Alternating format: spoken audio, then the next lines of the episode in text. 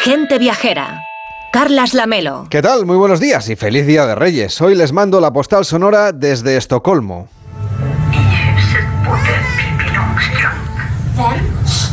Estamos en la capital de Suecia no se apure porque dentro del Museo Junibaken hay un excelente sistema de calefacción que nos permite estar a gustito mientras vemos esta representación teatral.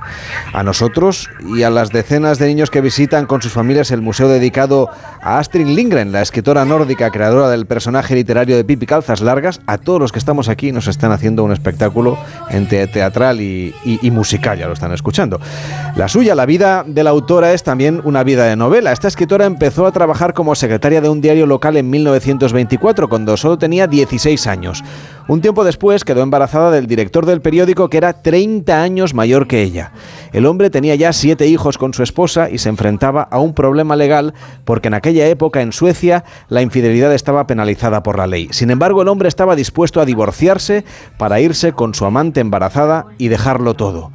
Pero ella, la escritora, le dijo que no, que prefería ser madre soltera y que quería irse a Copenhague, donde en secreto allí dio a luz a su hijo. Todavía no era escritora en aquel entonces, solo secretaria. Como no podía reconocer a este hijo, ni mantenerlo, ni oficializarlo ante su entorno, tuvo que dejar al chiquillo en acogida para regresar a Estocolmo y poder ganarse la vida y ahorrar para poder ir a visitar al pequeño de vez en cuando. Cuando el chiquillo tenía tres años, la madre de acogida cayó enferma y el niño quedó de nuevo desasistido y tuvo que ser criado por los abuelos, los padres de la escritora. La mujer, que tenía cierta atracción por los hombres con poder, se acabó casando con su nuevo jefe y tuvo una segunda hija, Karin que es la auténtica protagonista de esta historia. Cuando la niña cayó enferma por una neumonía, pidió a su madre que le relatara las historias de un personaje inventado al que bautizó como Pippi Langstrom con el paso de los años, pasó a limpio esos cuentos orales para regalárselos a su hija en su décimo cumpleaños. Trató de conseguir convertirlos en un libro, pero la editorial a la que mandó el manuscrito lo acabó rechazando. Con el tiempo, esta escritora acabó ganando un premio con otro relato y consiguió por fin que en 1945 las historias de Pippi Langstrom salieran a la luz. Como usted seguro que sabe, el nombre completo de Pipi es impronunciable. Se llamaba o se llama Pipilota Victualia Rulgardina Krusmitia Efraimsdotter Langstrom, una aventurera huérfana, huérfana de madre, y cuyo padre es un pirata, el rey de los congoleses. Le acompañan, lo recordará, un caballo, pequeño tío, y un mono titi llamado señor Nilsson. Miles de niños nos hemos hecho mayores siguiendo sus aventuras. En Estocolmo, en el Museo Junibaken, donde se encuentra la réplica de la casa de Pipi Calzas Largas, les mando hoy la postal sonora de gente viajera.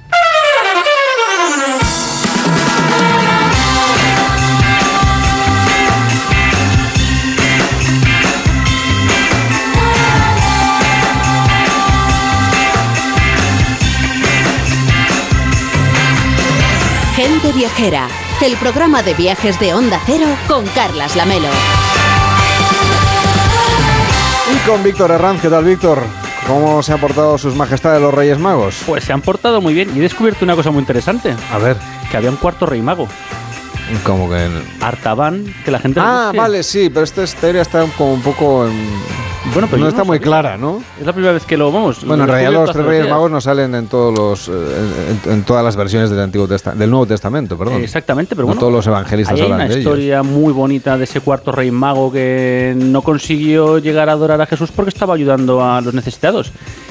Y eso es muy interesante. Es una historia bonita, ¿no? Muy bonita. Muy propia de estos días. Bueno, está con nosotros, claro, Enrique Domínguez Uceta. ¿Qué tal, Enrique? Muy buenos días. Muy buenos días. Y espero que muy buenos reyes para todos. Hombre, excelentes. ¿Tú también eh, leíste de, chaval las historias de Pippi Langstrom? no, no. no. Yo, soy un poquito anterior a eso, pero vamos, sí que, sí que las vi en, en la televisión. Y fíjate, a mí los reyes siempre me traen lo mismo, que son las ganas de volver a ver el sitio del que vinieron, esos lugares de, de Oman probablemente de donde venía el incienso que traían y todas esas maravillas de Oriente que, que bueno, que no se cansa uno de viajar por ellas. Bueno, y está con nosotros Alejandra Carril, que si le hablo de Pippi Langstrom, la versión televisiva, pues le, debe parecer que es algo del, del Jurásico, seguramente. Hola Alejandra, ¿cómo estás? Hola, buenos días. Bueno, no del Jurásico, pero es verdad que creo que es de otra generación. Me pilla de recuerdo. Se estrenó en el año 69 la serie de televisión, que en España, cuando yo la veía, la echaban, yo creo que era antes, o antes del programa aquel de Con las manos en la masa pero puede que mi memoria me falle, ¿eh? pero es el recuerdo que yo tengo de pequeño, Enrique, que aquel era un programa de cocina de, de referencia en aquella época. Bueno, yo soy un, yo era un niño un poco raro porque no tenía televisión en mi casa porque mi padre trabajaba en televisión. Entonces, sabía de qué hablaba. Efectivamente, que no se quería encontrar en casa con lo mismo que en el trabajo y, bueno, pues así pasa, como Mafalda, salen niños un poquito raros. Bueno, Ángel Martínez Bermejo, ¿cómo estás? Muy buenos días. Eh, buenos días. Uy, te hemos pillado con el café. con el roscón de Reyes. ¿Qué tal va esta mañana de Reyes? Es que estamos tan ajetreados ahí abriendo paquetes que el desayuno se ha retrasado un poco. Bueno, pero ha ido todo bien, ¿no? Sí. A ti no sé si A, ver, de momento sí, de momento faltan todavía cosas por abrir, pero sí, estamos en ello. No, sé si preguntarte por, por, por Pippi Langstrom o también me vas a decir que es que yo soy un jovenzuelo. Eh, yo la, mm, la, para mí es de televisión, los libros no existen, para mí es, un, es una serie de televisión. Bueno, pues, eh, pues que que los libros también son muy divertidos, ¿eh? o sea que si alguna vez tienes que leer un... Pero, y cuando se ha viajado por esos países del norte es uno de los temas recurrentes, que es una de las referencias nuestras, siempre. Bueno, empezamos el nuevo año buscando un viaje especial por el, por el mundo, queremos conocer eh, pues parte de, de, nuestro país y por supuesto pues le hemos pedido a Enrique Domínguez Uceta que nos lleve a algún lugar especial de nuestro país. Así que le, hemos pedido a los Reyes Magos, en este caso al rey Enrique Domínguez Zeta, que nos haga una propuesta. ¿Dónde nos llevarás? Bueno, pues mira, había pensado que como nuestro país la verdad es que está lleno de lugares verdaderamente maravillosos, pues eh, quizá eh, lo que podía lo que podía ser interesante es ir a un sitio que mucha gente todavía yo creo que le cuesta trabajo eh, situar en, el mapa de España, un sitio que parece remoto incluso dentro de la península. Y por eso había pensado en la Siberia extremeña que, que bueno yo creo que está en el noreste de Badajoz, está prácticamente pegada a los montes de Toledo, pero es una tierra relativamente remota, alejada de casi todos los caminos más transitados y por eso mucha gente pues realmente eh, no, eh, le costaría un poco hasta que no lo pusiera en Google encontrar el camino hasta allí. Y, bueno, lo que quiere decir que sea un lugar un poquito remoto es que ha mantenido de una manera extraordinariamente pura e intacta eh, pues su verdadero carácter. De alguna manera se ha mantenido ajena a las transformaciones urbanas más modernas y sigue siendo pues un territorio de paisajes espectaculares en el lugar donde Badajoz pues coincide de prácticamente con los montes de Toledo y con la provincia de Ciudad Real. De hecho, la zona está declarada ya desde hace unos cuantos años como reserva de la biosfera, Enrique. Sí, eso además es una garantía, efectivamente, eh, no solamente de que eh, extrañamente se ha mantenido ajena a las transformaciones menos positivas del siglo XX y del siglo XXI, sino que conserva, efectivamente, hay mucho que conservar allí. Eh, la verdad es que aquello es una maravilla porque además sus habitantes lo han cuidado y lo han protegido para que pueda seguir siendo excepcional eh, ya sabes que siempre digo que eh, estos lugares eh, un poco remotos, casi los que lo conocen son los cazadores, que saben que es una joya por su fauna y también lo conocen naturalmente pues los ecologistas y los naturalistas que saben del enorme valor que tiene. bueno, allí hay una gran variedad de ecosistemas de calidad, tiene una gran biodiversidad y también una increíble riqueza en agua dulce gracias a esos ríos Guadiana y y Zújar con muchos kilómetros de costas de agua dulce. Por cierto, la mitad de la reserva de la biosfera también está protegida dentro de lo que es la red Natura 2000. Eh, la mayoría corresponde a la zona de especial conservación de la Serena y también a la zona de especial protección para aves de la Serena y sierras periféricas, a la del embalse de Orellana y Sierra de Pela. Y bueno, son nombres técnicos, eh, la de Puerto Pela los golondrinos. Pero la verdad es que eh, si piensas en la fauna que hay en esta reserva de la biosfera, los datos son impresionantes. Hay 170 especies diferentes de aves, hay 40 especies de mamíferos, es muy rica en murciélagos, hay más de 13 especies de anfibios, 18 de reptiles, 19 de peces, vegetación, ecosistemas únicos y buena convivencia con los humanos, porque allí la verdad es que se producen cosas exquisitas, se produce muy buen aceite, crían ovejas, hay apicultura, hay buenas maderas, tienen recursos cinegéticos y, y cada vez más turismo, afortunadamente. Y si queríamos eh, dedicar unos días para recorrer esta Siberia, imagino que deberíamos eh, quedarnos o poner la base a lo mejor en Herrera del, del Duque. Bueno, Herrera del Duque eh, es la población principal de la zona. Se llama así porque el que era duque, el que fue propietario de aquellas tierras, el, el, el, poderosísimo duque de Osuna. Y desde luego hay que verlo, hay que ver el pueblo porque tiene una plaza grande, limpia, con dos palmeras monumentales, una iglesia muy interesante, la de San Juan del siglo XV, el convento de San Francisco del siglo XVI, renacentista, y un castillo árabe que es ahora pues una especie de mole sin torres. Pero hay pueblos muy bonitos y muy bien repartidos partidos en el paisaje, algo que se puede comprobar en una de las cosas que no podemos dejar de hacer, que es subirse a un sitio tan maravilloso como el castillo de la Puebla de Alcocer, que es una peña elevada sobre un territorio en el que se ven varios embalses, el de la presa de la Serena, el de García de Sola, el de Puerto Peña, eh, rodeados de pueblos que no son muy distantes entre sí, pero que tienen también nombres un poco míticos, como Ciruela, que ya sabes que da nombre a una editorial de prestigio, Puebla de Alcocer, Talarrubias, que es muy importante en la Siberia, junto a Orellana la Vieja, eh, Valdecaballeros, Villarta de los Montes, Fuenlabrada de los Montes y Herrera del Duque, naturalmente. Eh, bueno, estos son algunos del puñado de pueblos que forman la Siberia, que son preciosos, pueblos que siguen pareciendo desde fuera grandes aldeas, pueblecitos grandes, extremeños, con esas grandes plazas rodeadas de soportales que al estar apartados de los grandes caminos, pues han conservado el patrimonio, la arquitectura popular, las tradiciones y los buenos productos gastronómicos, muchos de ellos procedentes, claro, de la caza y de la pesca. Pero por encima de todo, la Siberia extremeña es un espacio natural muy abundante en agua.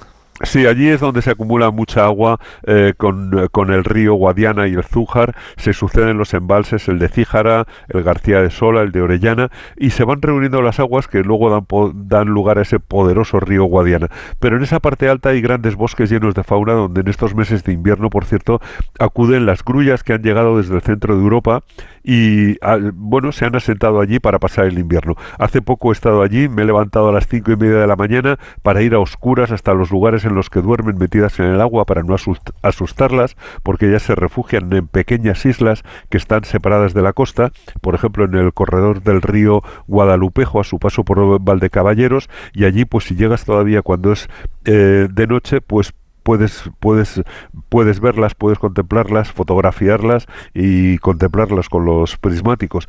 Ellas van allí, claro, para no temer nada durante la noche, pero puedes absorberlas al amanecer antes de que salgan volando para ir a alimentarse a los cultivos de la Vega del Guadiana. Es una experiencia que he hecho recientemente y que me ha parecido absolutamente maravillosa. Lo curioso es que es un sitio de naturaleza tan intacta en realidad que la verdad es que sorprende que no esté muy lejos de las principales carreteras.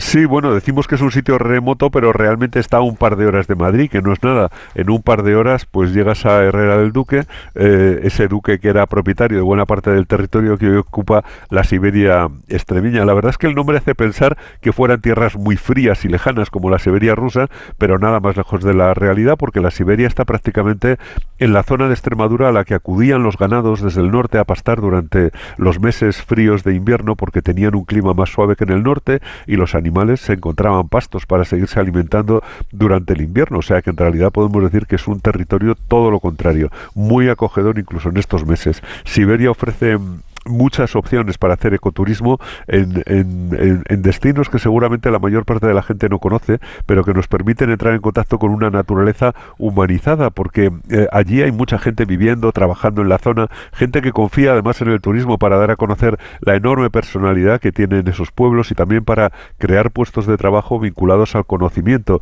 de esa naturaleza. Están haciendo una labor importantísima y para los que vamos de viaje pues nos ofrece por otra parte, una absoluta calma y tranquilidad en pueblos que guardan eh, tradiciones gastronómicas, de artesanía, de antiguas costumbres, como decíamos antes, gente que elabora miel, que elabora aceite y que están deseando pues compartirlo con los viajeros.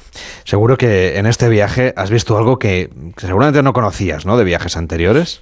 Bueno, pues una de las cosas más interiores, eh, perdón, más interesantes que he hecho la última vez que he estado ha sido ir a Peloche, que es una pedanía de Herrera del Duque y que tiene una playa sobre el embalse con bandera azul y ahí te puedes embarcar y hacer eh, bueno pues hacer navegación interior como hacen en Finlandia o como hacen en Suiza. La verdad es que esas tierras de interior son muy bonitas. Puedes hacer un recorrido por el embalse en el que por cierto se meten eh, unas formaciones de piedra espectaculares que tienen rincones muy bonitos y donde mientras vas eh, navegando pues puedes llevar unos prismáticos y observar la fauna sobre todo eh, las aves en los posaderos se pueden ver con muchísima facilidad buitres y alimoches volando o posados en la cresta de las rocas.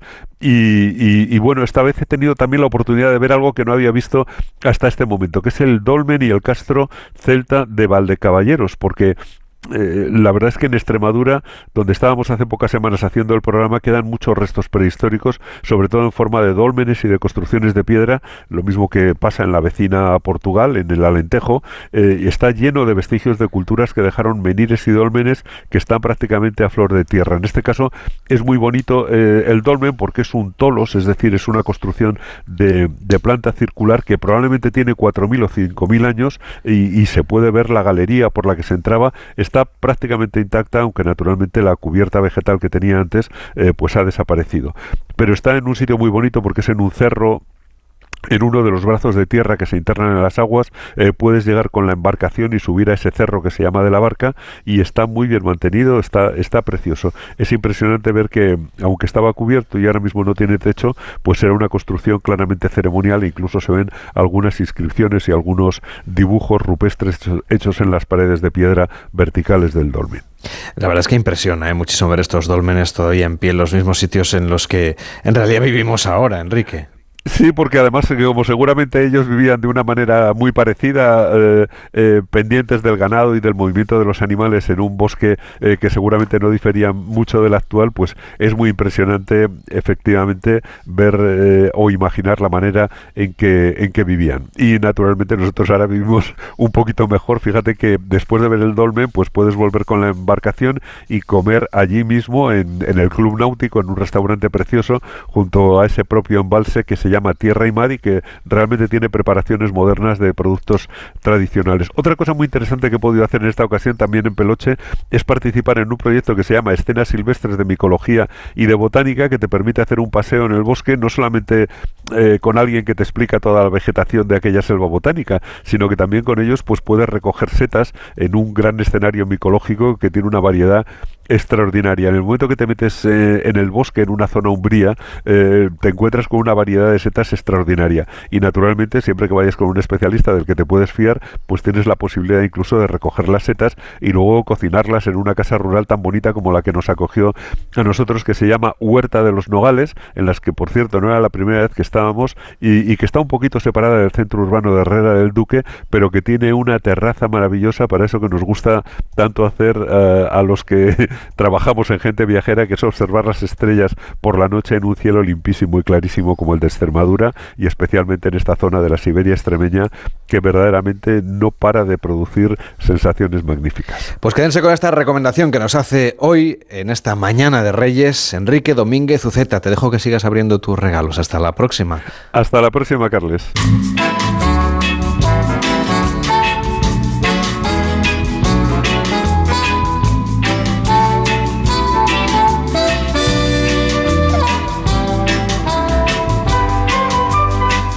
La editorial de guías de viaje Lonely Planet, que nuestro país edita el Grupo Planeta, publicaba a finales del año pasado los destinos que iban a marcar tendencia en este 2024. Es que todavía me tengo que acostumbrar que hemos cambiado de año. Entre ellos India, Chile o Marruecos, que despuntan por la mejora en sus conexiones y la amplia variedad de actividades que tienen para toda la gente viajera. Aunque el primero en esta lista se aleja de los lugares que quizá estamos acostumbrados a visitar o a recomendar, por ejemplo, porque no estamos hablando ni de Estados Unidos ni de Francia. Alejandro Carril, ¿cuál es el que ocupa la primera posición de este Best in Travel 2024? Bueno, según Lonely Travel, el destino más deseado será Mongolia. Desde la editora lo destacan por ser un país de grandes espacios abiertos, aventura y contrastes. Su actividad turística ha ido creciendo pese a esa percepción que podemos tener de que sea un país poco accesible o lejano. Y es que su entorno natural, la posibilidad de adentrarnos en su cultura, dormir en una yurta o visitar alguno de sus conocidos festivales, parece que van a convertir al país del desierto del Gobi en un destino fijo en las listas bueno, que en estos primeros días del año hacemos todo sobre los sitios que nos gustaría visitar a lo largo de él. José Pablo García, ¿cómo estás? Muy buenos días. Muy buenas, un placer estar por aquí. Hola José Pablo, es periodista de viajes, creador del blog A Tomar por Mundo, junto a María José Morón, creo que hace una década que no hablamos, cuando estabas dando la vuelta al mundo allí en 2013. ¿Cómo te ha cambiado la vida desde entonces? Madre mía, hace hace 10 años ahora mandamos todo a tomar por mundo, que es como se llama nuestro proyecto, nuestro blog de viajes a tomarpormundo.com y hace 10 años, justo pues por esta época, era, eran navidades, hablamos, estábamos en Costa Rica y esa llamada para nosotros fue importante por lo que supone este programa para viajeros como nosotros y por lo que en ese momento era estar lejos en estas fechas tan especiales eh, de la familia y de los amigos. Uno de los lugares que estuvisteis fue Mongolia, que justamente es el destino que hemos escogido hoy para arrancar este primer programa del año 2024 en Gente Viajera. ¿Por dónde nos recomendarías organizar un viaje? ¿Qué es lo que hay que tener en cuenta para viajar a Mongolia? Bueno, pues eh, verdaderamente en Mongolia es un país eh, verdadera, eh, único, único por, por, por varias razones, principalmente por la naturaleza, una naturaleza pues que es totalmente eh, exagerada en el, en el buen sentido de la palabra.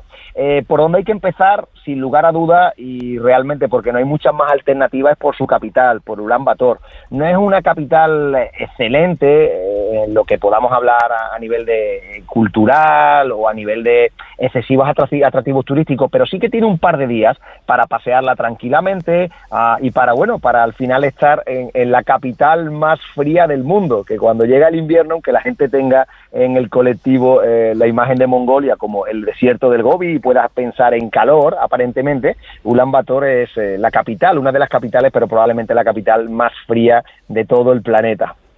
Y es un país donde el uso que hacen de la naturaleza, como nos decías también, os llamó mucho la atención. ¿De qué manera está presente en el día a día de sus habitantes? Muchísimo, muchísimo, porque eh, al final, eh, bueno, es verdad que la mitad de la población eh, de Mongolia vive en la, vive en Ulan Bator, en la capital, pero pero el resto vive pues en ese desierto, en esas estepas, en esas grandes estepas. Al final viven en contacto permanente y al 100% con la naturaleza. Entonces, para nosotros Mongolia y creo que para todos los viajeros que, que hayan estado y seguro para los que van a descubrirlo en este 2024, creo que van a tener esa misma impresión, ¿no? De abrir las puertas de la lluvia en Mongolia se le llama Gers, eh, y ver un cielo estrellado como probablemente sea complicado de ver en otro lado del mundo, o estar en medio de la nada y estar alimentándote ¿no? de, la leche que, da esa cabra, que es lo, poquito eh, que tiene vida a no sé cuántos kilómetros eh, a la redonda. Ese, ese impacto es bastante fuerte en este país y creo que en este mundo en el que vamos tan rápido, en este mundo en el que estamos rodeados cada vez más de lo urbano, pues para el viajero es un punto diferencial absoluto.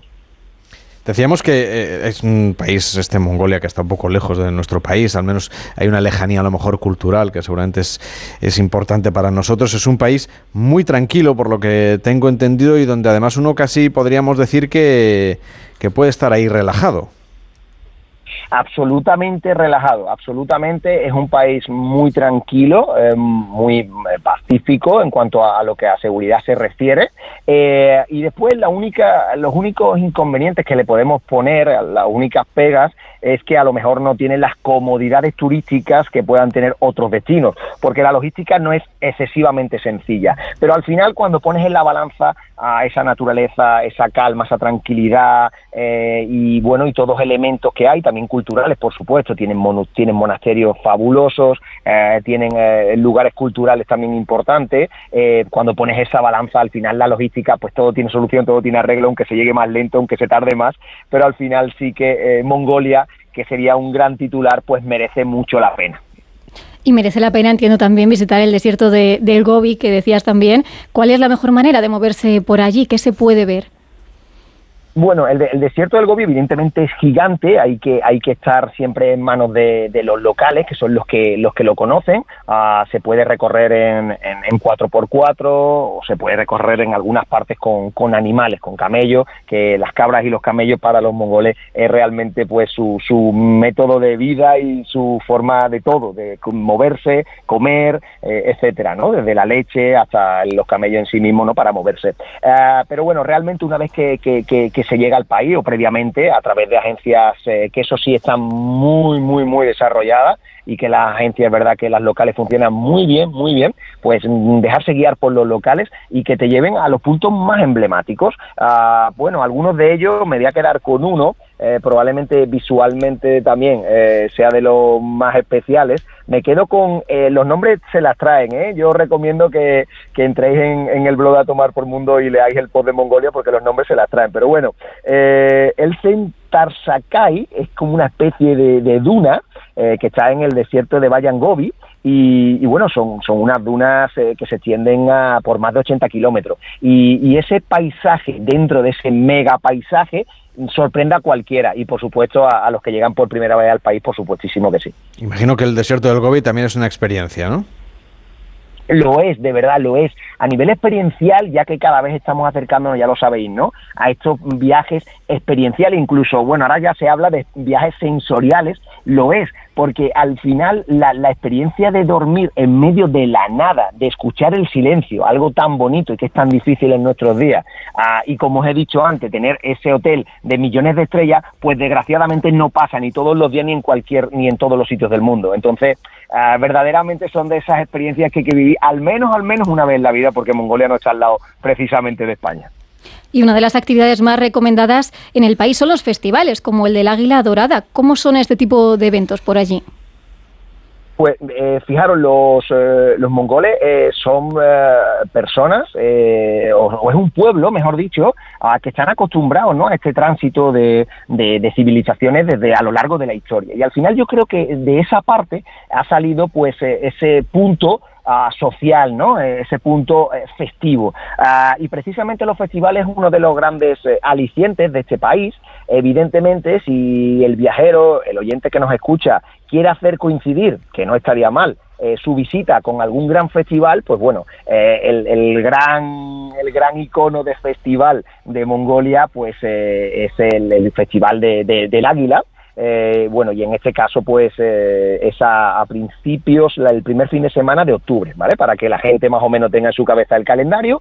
Septiembre y octubre son muy buenas fechas porque ya hemos pasado la, la temporada alta, los precios han bajado, hay menos gente en el país y no llega todavía ese frío tan, tan, tan desagradable que, que, en aquella zona del mundo pues es complicado tal vez visitar una gran parte del país con tantísimo frío. Entonces, este festival es, muy recomendable y os lo, lo, dejo para que lo apuntéis. El Festival del Águila, una, una tradición ancestral. José Pablo García, periodista de viajes y uno de los creadores del blog A Tomar por Mundo. Gracias por acompañarnos y hasta la próxima. Buenos días. Buenos días y muchos viajes para este año que entra. Hacemos una pausa en Gente Viajera y con Ángel Martínez Bermejo nos vamos a la Albufeira, en Portugal. En Onda Cero, Gente Viajera, Carlas Lamelo. Securitas Direct, ¿en qué puedo ayudarle? Buenas, llamaba porque quiero instalarme una alarma. ¿Ha sufrido algún robo? No, pero lo han intentado mientras estábamos en casa de mi madre celebrando su cumpleaños y ya no me quedo tranquila. Pues no se preocupe. Si usted quiere, esta misma tarde le instalamos su alarma. Protege tu hogar frente a robos y ocupaciones con la alarma de Securitas Direct. Llama ahora al 900-272-272.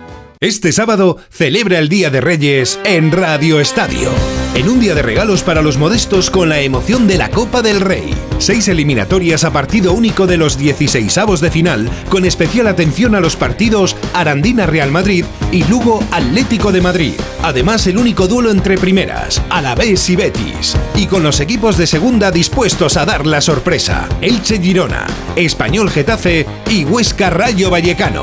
Este sábado, desde las 3 y media de la tarde, la Copa del Rey se juega en Radio Estadio con Edu García. Te mereces esta radio. Onda Cero, tu radio.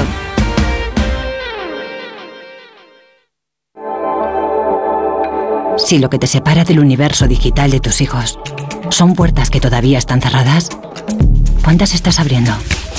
El universo digital de tus hijos e hijas es todo un mundo. Más puertas abres, más lo entiendes.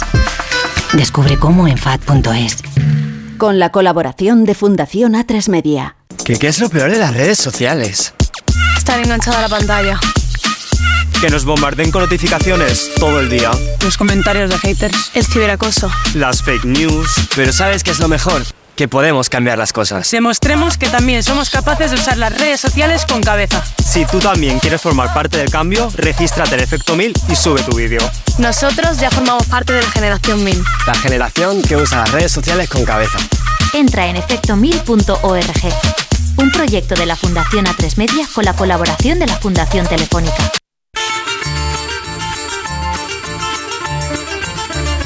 Gente Viajera, el programa de viajes de Onda Cero con Carlas Lamelo.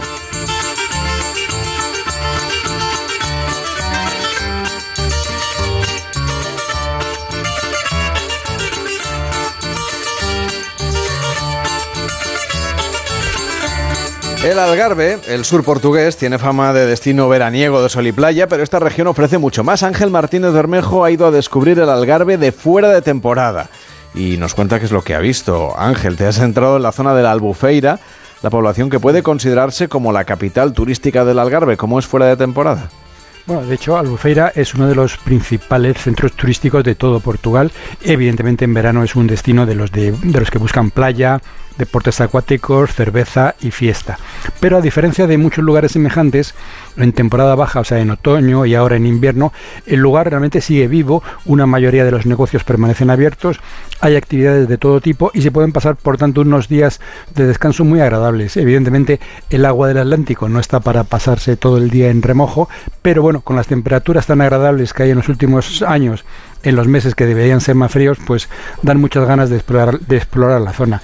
La costa en los alrededores de Albufeira es realmente espectacular y más hacia el interior, pues eh, hay hay mucho que ver, ¿no?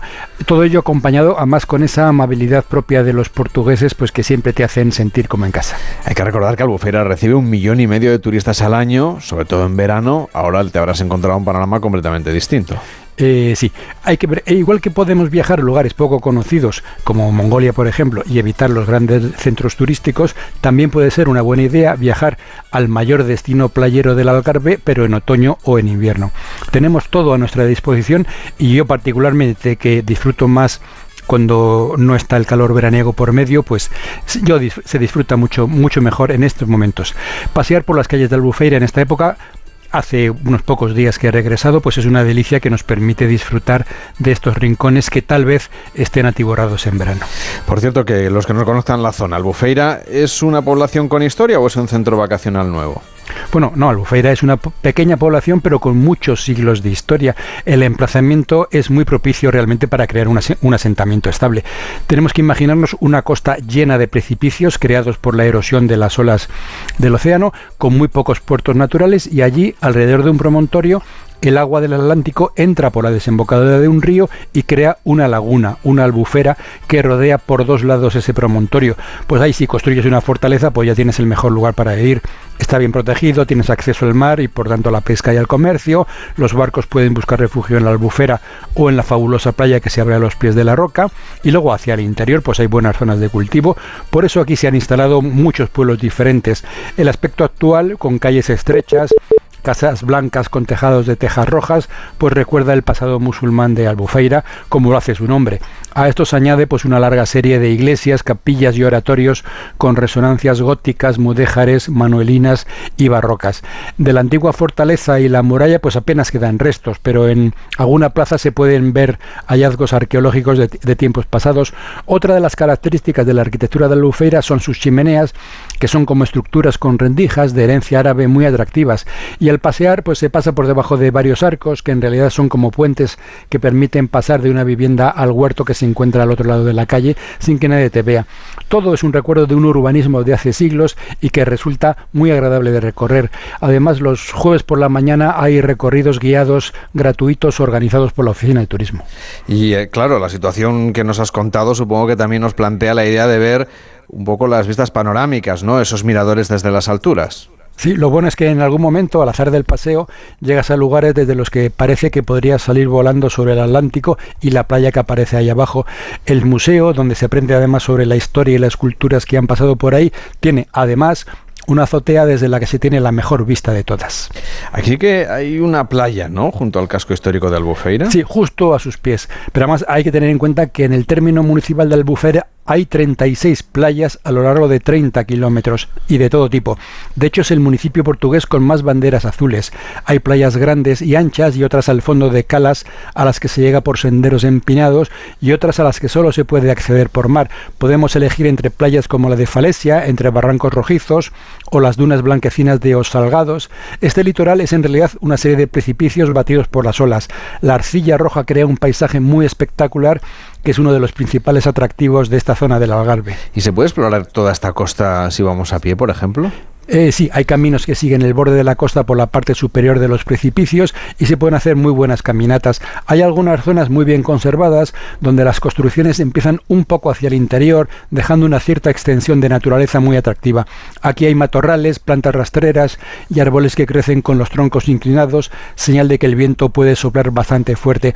Fui a recorrer un tramo poco después del amanecer y la zona pues bullía con aves de todo tipo, desde mirlos, gorriones y gaviotas y por supuesto muchos otros que no pude identificar. Muy temprano las playas están vacías, salvo algún pescador solitario y es realmente una delicia pasear descubriendo calas y playas al pie de los precipicios con el olor de amar que desde luego los que somos de interior pues valoramos mucho.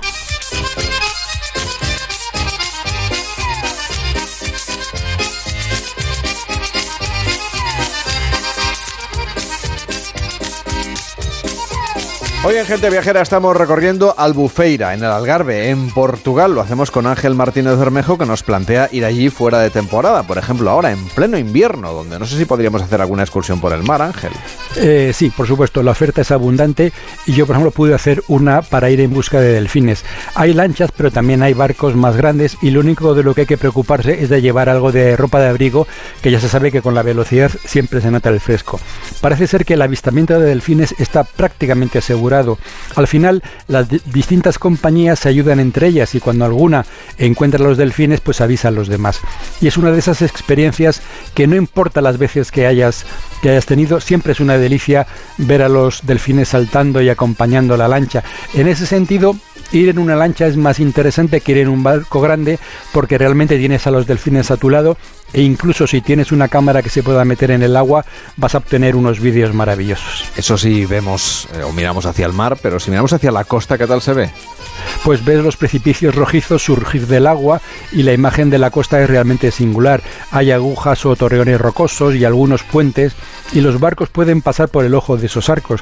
También ves a las aves marinas en los islotes que surgen del agua y se llega a playas que no tienen acceso por tierra. Hay algunas realmente vistosas, con tramos de arena tostada al pie de ventanas abiertas por la erosión en los farallones.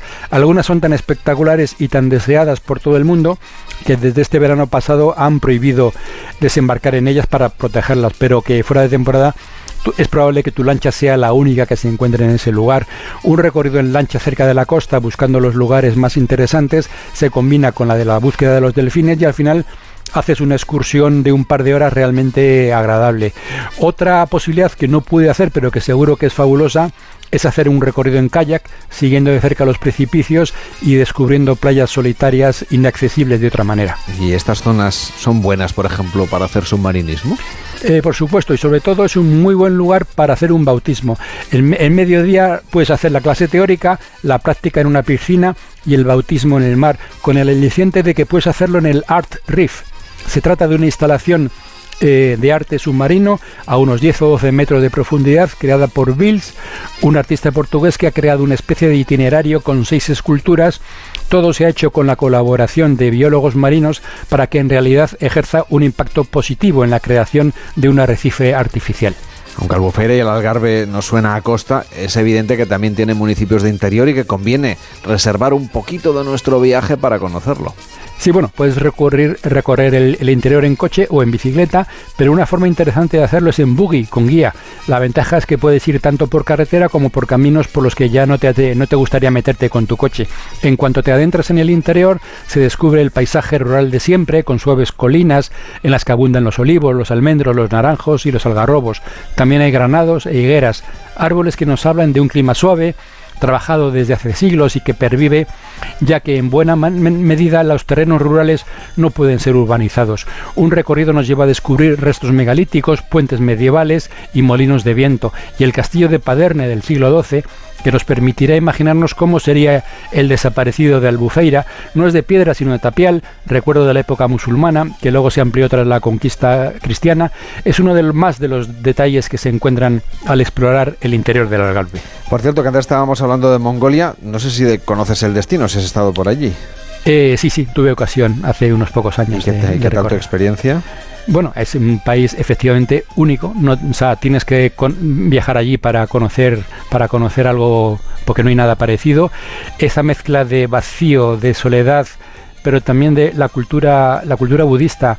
Unos templos eh, ah, grandes, pero también unos templos pequeñitos llenos de pinturas. Esa, ese el modo de vida eh, budista, también hay una gran presencia de, de, los mm, otros tipos de, culturas más antiguas, de religiosas. Los el chamanismo sigue vivo en, en, incluso en, la capital.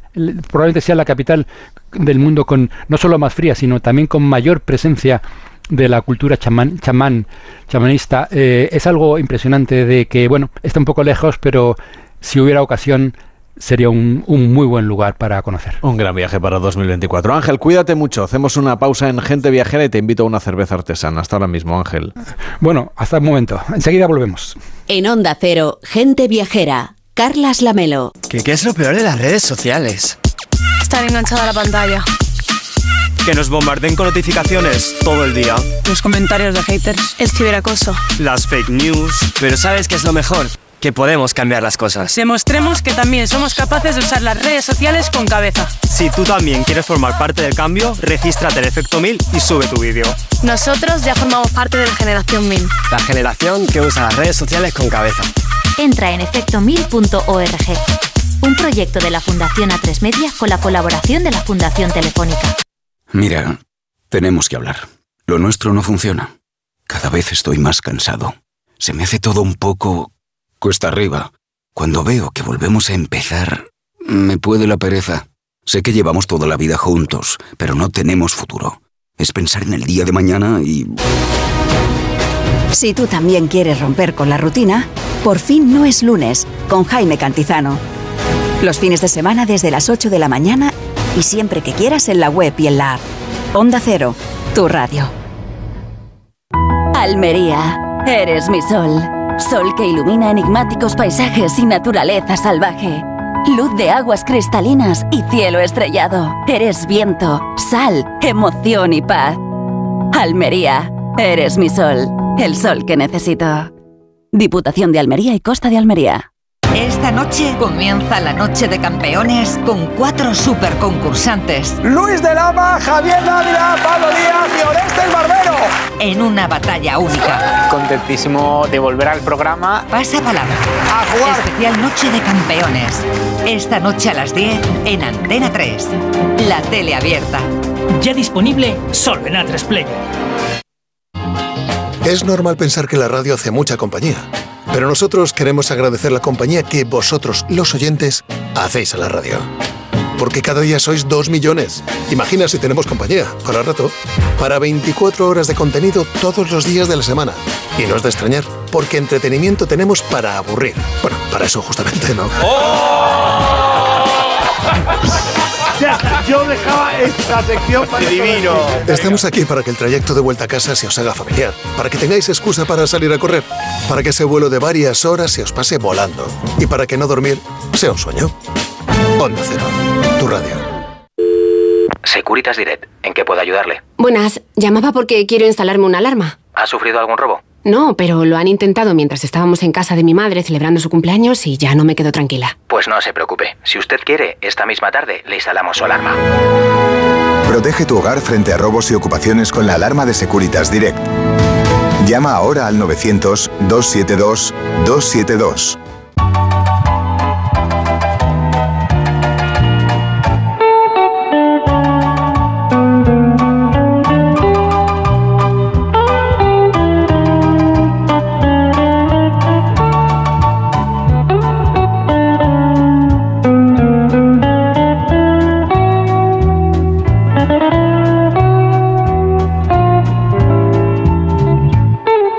esta mañana del Día de Reyes vamos a proponerles viajes también para el 2024 que acabamos de estrenar. Nos vamos a ir con un destino de foto a la costa oeste de Canadá y a una de las ciudades con más calidad de vida de este país, rodeada de naturaleza. La ciudad de Vancouver es todo un lujo para los viajeros y sobre todo para los fotógrafos como Manuel Charlón. ¿Qué tal Manuel? ¿Cómo estás? Buenos días. Buenos días, eh, Carles. Buenos días. ¿Qué tal los reyes? ¿Se han portado bien? ¿No te has portado tú bien para que ellos se puedan portar bien? Pues yo creo que me he portado bien, porque aquí ha habido unos cuantos regalos y muchos tenían el nombre, mi nombre, así que yo creo que sí que me he portado bien. ¿eh? Bueno, Vancouver es una de esas ciudades que no te deja indiferente, es un destino que tiene como dos caras. La puedes visitar en verano, la visitas en invierno y, y te ofrece una imagen completamente distinta. ¿Qué es lo que nos puedes contar tú de Vancouver, que no es precisamente uno de los destinos a los que más vayamos los españoles? Pues mira, es de esas ciudades que enamoran, de verdad, Carlos. Es, te planteas incluso poder vivir en, ella. Eh, para empezar, es un paraíso para los amantes de la bicicleta y de los animales. Los primeros porque es un medio de transporte más utilizado en la ciudad y los segundos porque los perros y sus, eh, son como un habitante más en la ciudad, es decir, tienen casi los mismos derechos. Es difícil ver por la ventana del hotel y no encontrar a gente haciendo deporte. Para hacer una postal de este destino, los oyentes les diré que es una ciudad moderna, de edificios de cristal, adaptados al entorno, rodeada por naturaleza por todos los sitios, y las habitantes eh, son muy jóvenes, la verdad es que es una, una, una población muy joven y de mezclas muy variadas. Es decir, tenemos el barrio chino, el barrio hindú el barrio japonés, y sus calles están limpias y de un gran están llenas de galerías, ya que el invierno es muy duro y las calles están totalmente subterráneas y puedes hacer totalmente una vida interna dentro de las calles. Pero la verdad es que eh, la afición a la fotografía es tan grande que hay cantidad de profesionales internacionales del de ámbito eh, de naturaleza y hay cantidad de tiendas que te hacen rutas solo para ir al campo con la naturaleza. Vancouver en verano anochece sobre las 11, la 11, 11 y media, está en el paralelo 50, pero si subimos un poco más arriba tenemos el territorio del Yukon que podemos disfrutar de las noches blancas Carles, es una postal que ya te he hecho, es, maravillosa para visitar esta ciudad. Además, tú que eres de los de correr por las mañanas, nunca estarás solo corriendo. ¿eh? Bueno, eso me gusta, me gusta sobre todo porque nos has hablado de un lugar que además de respetar la naturaleza, respeta también a diferentes culturas que conviven en este lugar. Estamos recorriendo Vancouver, pero si ya conocemos la ciudad, seguramente en los alrededores también habrá cosas interesantes, ¿no? Desde luego es una ciudad para moverse. empieza el espectáculo, Carlos. Es decir, vamos a empezar por lo más cercano. Podemos poder ir una bicicleta en el hotel porque hay muchísimas y casi todas son gratuitas. Eh, podemos empezar por una visita para hacer fotos al acuario de la ciudad.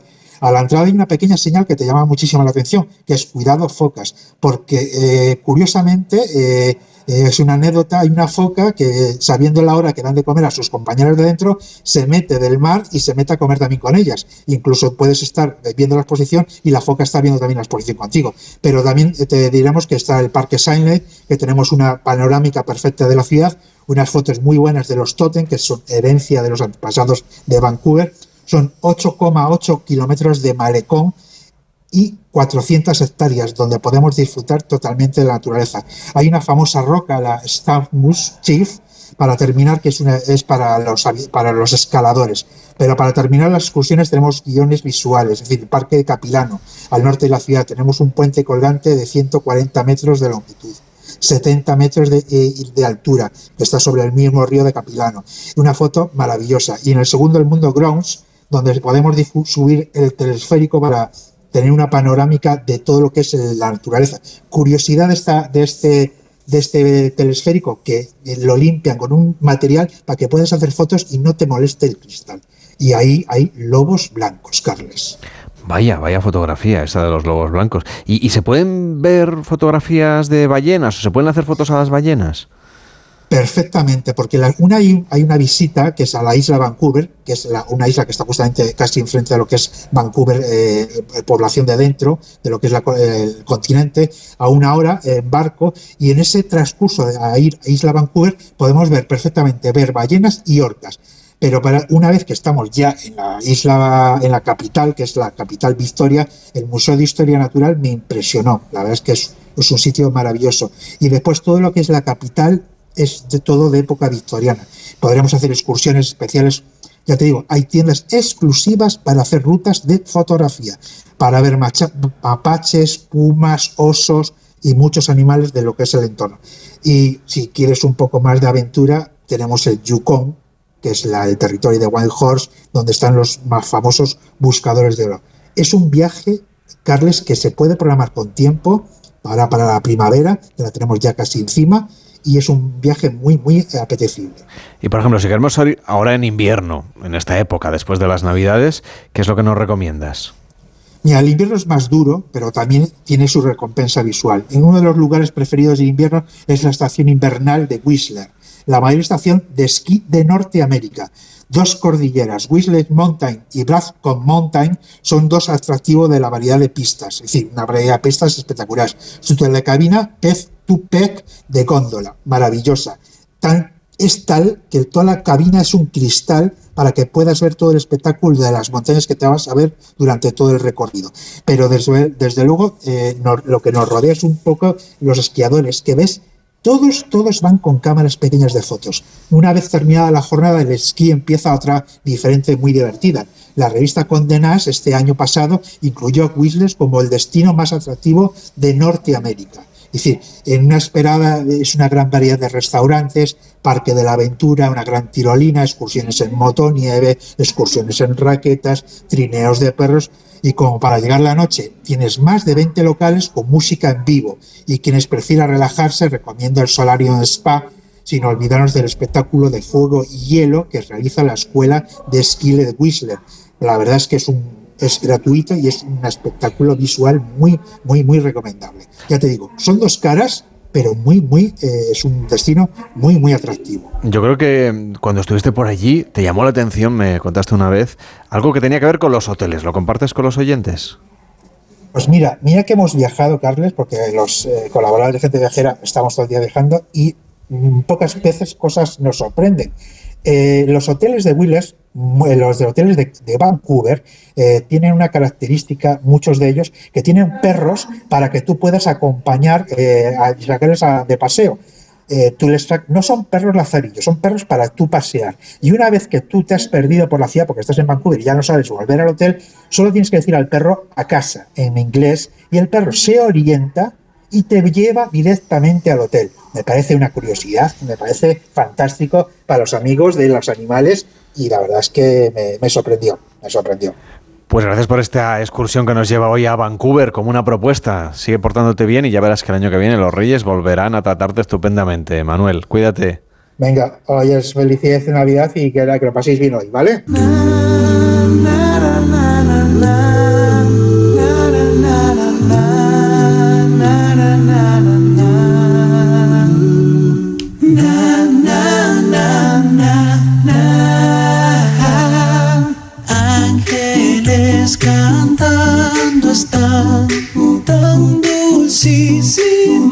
Atención a los viajes que les tenemos planteados para esta siguiente hora, donde vamos a viajar a Vancouver con Manuel Charlón. Conoceremos la historia del finalista del Premio Planeta, Alfonso Goizueta, con quien vamos a viajar pues por lugares muy al este de nuestro continente y un poquito más allá, entrando en Asia.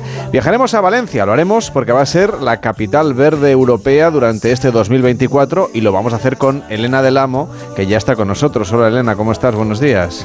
¿Qué tal? Buenos días. ¿Te han traído muchas cosas los reyes a ti? Bueno, no me quejo, no me quejo. no esperaba gran cosa y no ha estado mal. Tú eres buena de verdad, aunque no te gusta la Navidad. No me gusta la Navidad, lo reconozco. Pero los regalos sí, ¿no? Soy, el Rubén Amón de gente viajera. pues te dejamos, dejamos a audiencia con las noticias, así en alto, con, con este titular. Y a la vuelta, pues vamos a hablar con Rebeca Marín, que nos va a llevar de viaje, algo muy navideño. Después ya te saludo para irnos a Valencia. Hasta ahora mismo, Elena. Hasta ahora. Les dejamos con las noticias, nos ponemos al día de lo que sucede en el mundo y seguimos viajando aquí, claro, en Gente Viajera.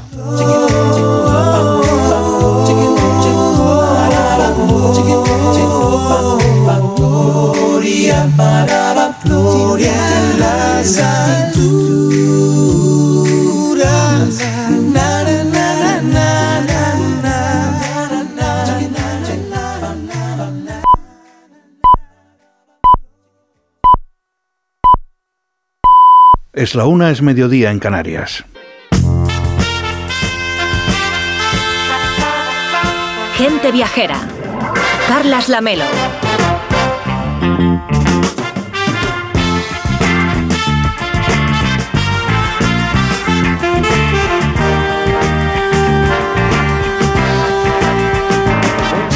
Desde aquí a todas las familias que están moviéndose ahora en coche porque se van a reunir con la familia. Los niños están deseosos de llegar a casa de los abuelos, de los tíos, para ir recogiendo regalos, como ha hecho Víctor Herranz, que a mí me consta, ha llegado aquí lleno de bolsas y de sacos de presentes. Sí. Porque ha sido un chaval tan bueno durante todo el año que los reyes le han sabido recompensar muy sabiamente. Me han traído ropa, me han traído botas de snowboard, unas nuevas que me hacían falta, y lo que sí que han hecho los Reyes Magos es que se me han comido todo el jamón. Yo les había dejado unas galletas y leche, pero ni las han tocado. Hombre, a ver. directamente a por el embutido. Si tenías jamón, pues sus majestades tienen también criterio, claro. sí, sí, lo han dejado seco a la pata. Bueno, oye, gente viajera, estamos pasando esta mañana del Día de los Reyes Magos, no solamente abriendo regalos, sino haciéndoles propuestas para conocer destinos vinculados o no con los Reyes para disfrutar de este 2024 que acabamos de empezar. Carlas Lamelo, gente viajera.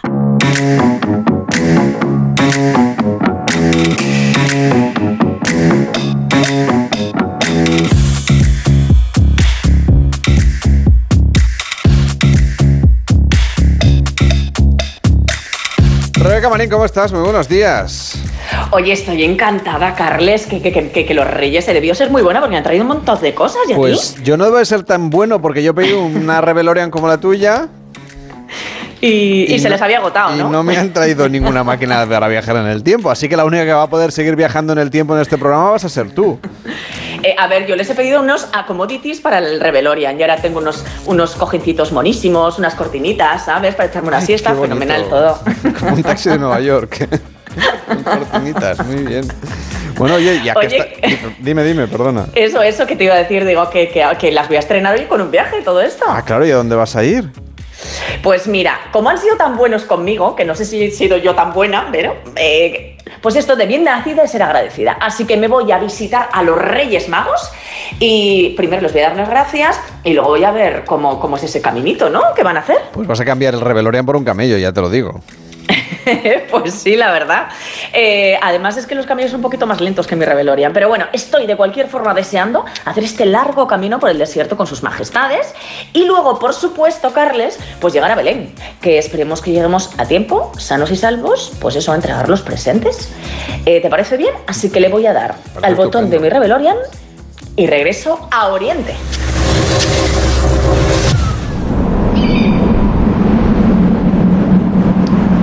Carles! Mira, esto de que era el desierto me ha despistado a mí y pensaba que iba a hacer calorcito. Pues no sabes el viento que está soplando, claro, es en que... el desierto tiene esas Uf. cosas, que lo mismo hace mucho calor que hace mucho frío.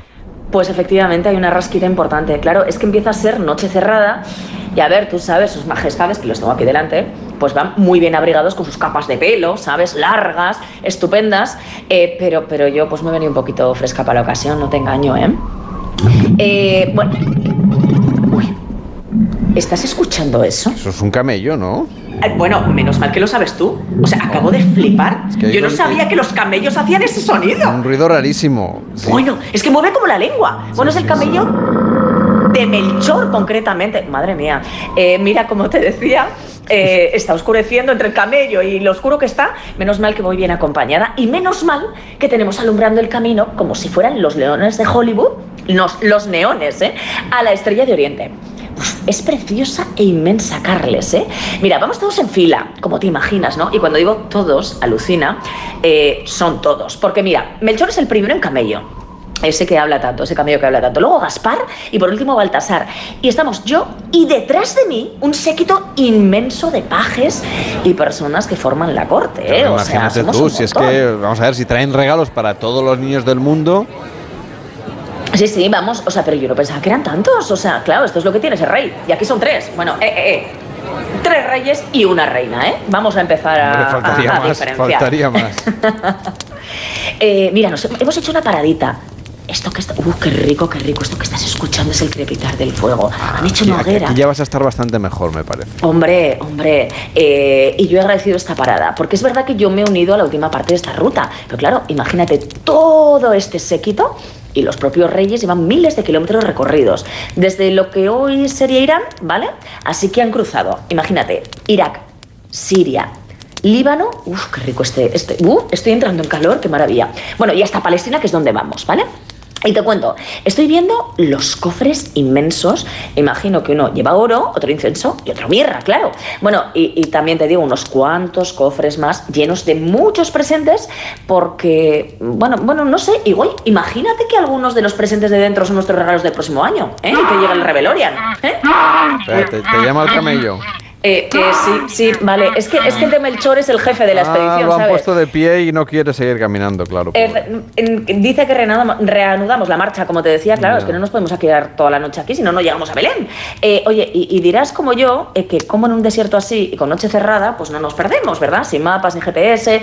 Bueno, pues es que los reyes en realidad son astrónomos, no sé si lo sabías. Mm. Vamos, que magos, lo de mago nanay son más astrónomos, así que, o esto por lo menos me han contado aquí un paje, así que no te voy a engañar, yo voy muy confiada. Es como cuando yo voy de copiloto, ¿sabes? Que casi me duermo, sí, soy No, pues no te duermas, que vas con sus majestades, por Dios, ¿qué, qué imagen darías?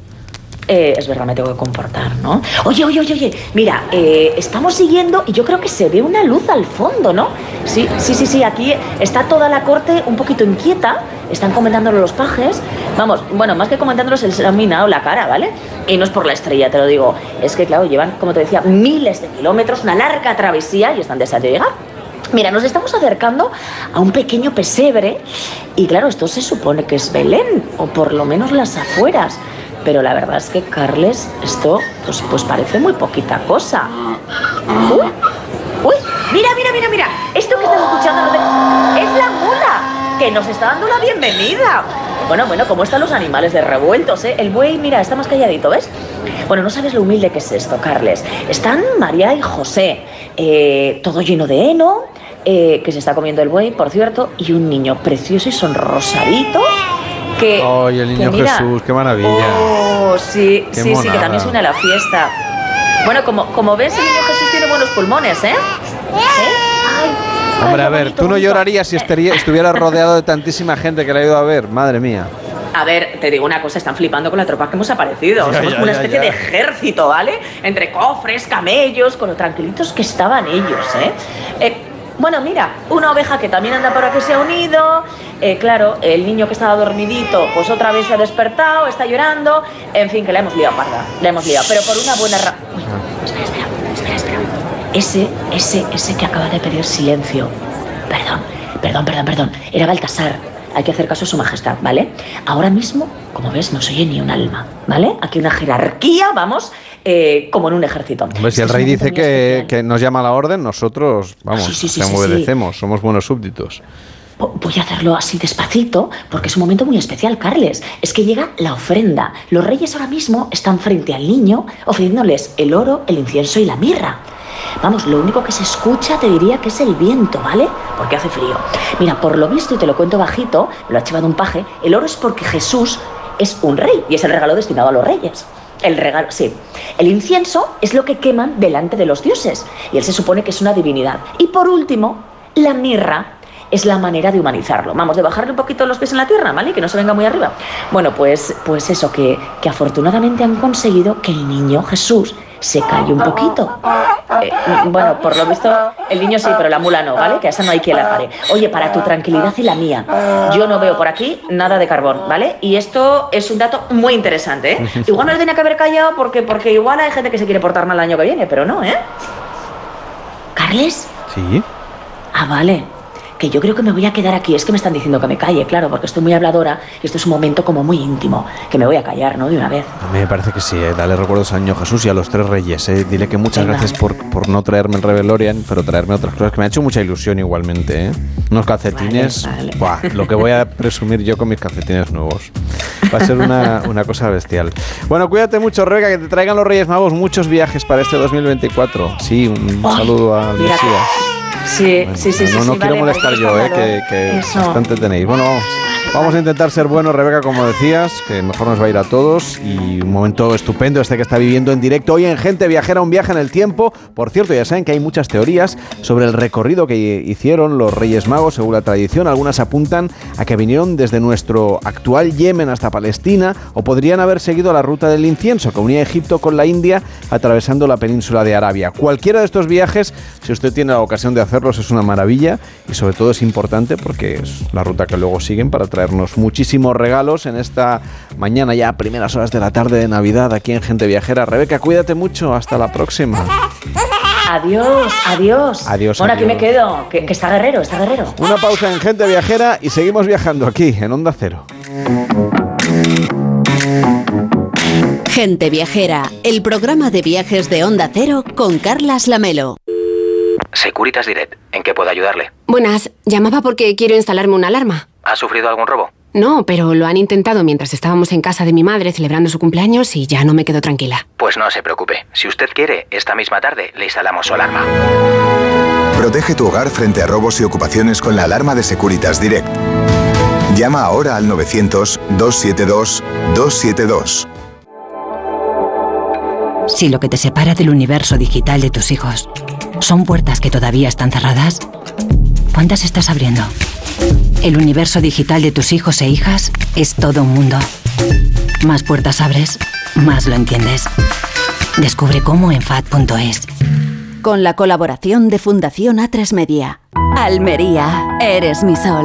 Sol que ilumina arena dorada y playas salvajes. Luz de cine, cielo estrellado, paisajes infinitos de color azul siquier. Eres vida, historia, arte y tradición. Almería, eres mi sol. El sol que necesito. Diputación de Almería y Costa de Almería. En Onda Cero, Gente Viajera, Carlas Lamelo.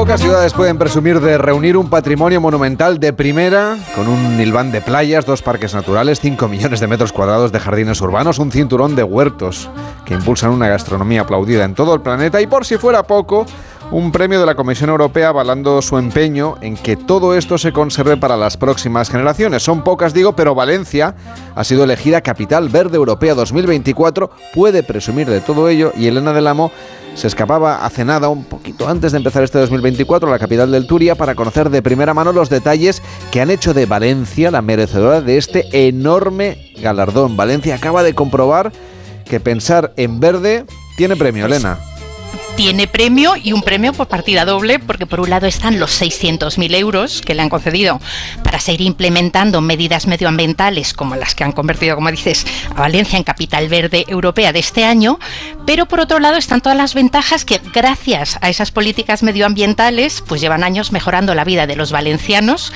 y de paso pues la experiencia de los visitantes. Desde que el año 2010 se puso en marcha el concurso, la mayoría de los galardones habían recaído en ciudades del norte de Europa, salvo excepciones como Vitoria, la única capital española hasta la fecha que se había llevado el gato al agua y se suma a este club verde la capital del Turia, Valencia, que se ha erigido como la primera ciudad mediterránea en lograr una distinción para la que no basta llenarse la boca con esto de la sostenibilidad, sino que hay que demostrarlo de verdad. Y mira, ya los visitantes nos la demuestran ya de entrada en cuanto accedes al precioso casco viejo de Valencia y ves que sobre todo lo que transitan por allí son peatones y bicis. Ya sabemos que lo de sacar los coches de las calles siempre es polémica y Valencia no es una excepción. También allí la cosa ha tenido y sigue teniendo sus detractores, pero mm, el cambio en el que la ciudad lleva años trabajando va en línea a lo que están haciendo todas las ciudades serias, por lo menos del primer mundo, para reducir humos y ruidos, para mejorar la salud de sus vecinos y de paso la salud del planeta y hacer la ciudad, además de más habitable, también más amable con sus visitantes, pues como digo, sacando a los coches y recuperando espacios públicos, que esto último es lo que acaban de hacer junto a hoy, Barrio Cool de Ruzafa, que era una zona antaño, pues un poco lumpen, un poco deprimida, y hoy es lo más de Valencia.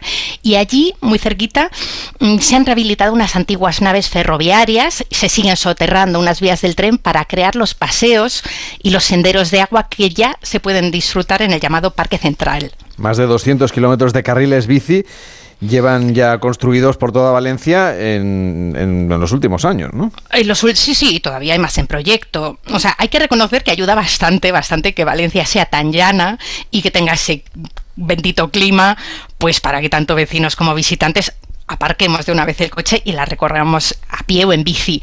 Lo de la bici, si ya lo hacen en ciudades como Ámsterdam o Copenhague, donde todo el mundo va en bici para lo más cotidiano, a pesar de lo muchísimo que llueve y el frío pelón, pues aquí ya estábamos tardando. Entonces, Valencia, mm, desde hace años, ¿eh? no es cosa de ahora, desde hace años funciona fenomenal el sistema de alquiler de bicis municipales, se han sumado empresas privadas también para coger las bicis en un sitio y dejarlas en otra. Y, y bueno, tanto vecinos como visitantes podemos pedalear de forma muy segura por prácticamente toda la ciudad. Seguramente muchos de los que hayan estado por allí en los últimos tiempos lo habrán hecho fijo fijo desde el centro hasta, por ejemplo, la playa, atravesando los nueve kilómetros de, los jardines del Turia.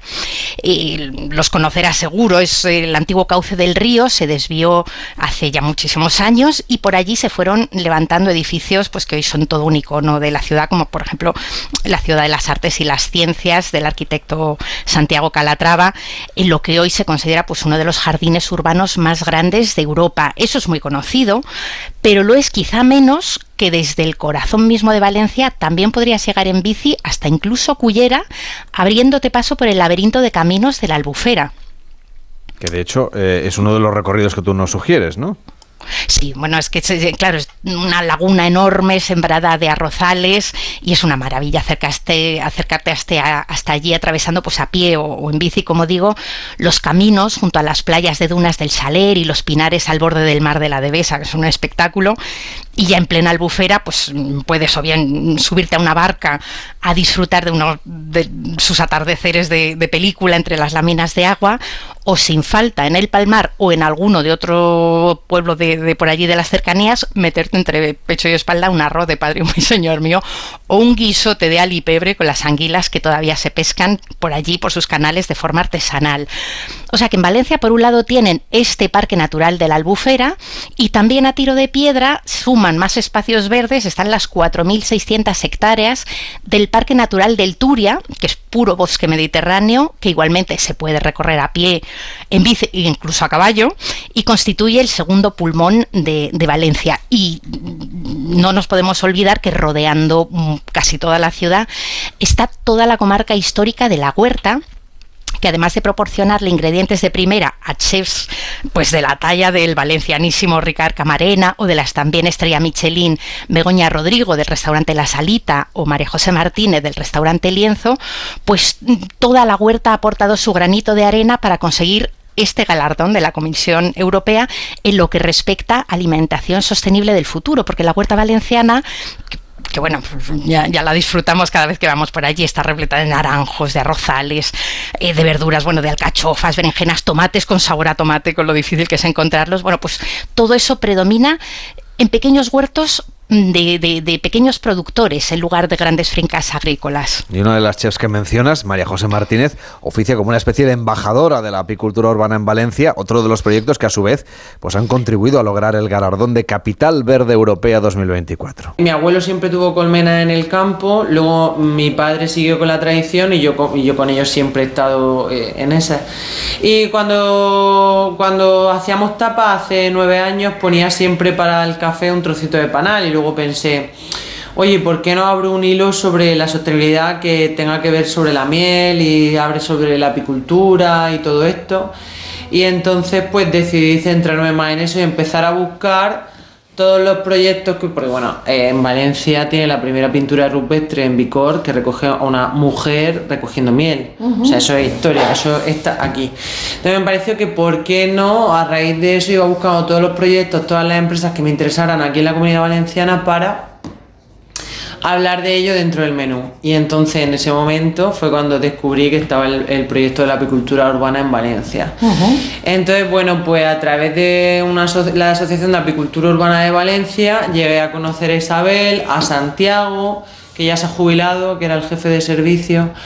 Y mm, les pareció estupendo que a través de mí en el restaurante se divulgara porque esa es una de las partes importantes del proyecto, que haya divulgación.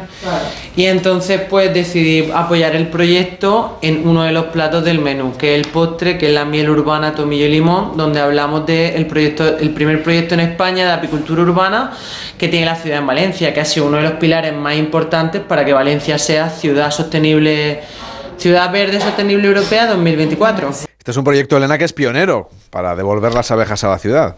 Sí, sí, y mira, seguro que habrá quien lo tilde de buenismo, pero es que si la labor, nos guste o no, si la labor polinizadora de las abejas, que están diezmadas por todo el planeta de tanto pesticida, pues muchos cultivos están ni más ni menos que en riesgo de desaparecer, o sea, no es ninguna broma. Y para combatirlo, mm, en las azoteas de muchos edificios municipales de Valencia se están desde hace años ya creando refugios para las abejas y de hecho Hace nada, hace apenas unos meses, han aprobado una ordenanza absolutamente pionera que favorece la apicultura urbana incluso entre particulares. Pues disfruta muchísimo de todo este año nuevo que donde vamos a coincidir en muchísimos viajes, seguro, Elena. Y enhorabuena desde aquí a Valencia, a los valencianos y a las valencianas, por esa designación como capital verde europea. Hasta la próxima, cuídate mucho. También vosotros, un abrazo. En Onda Cero, gente viajera, Carlas Lamelo.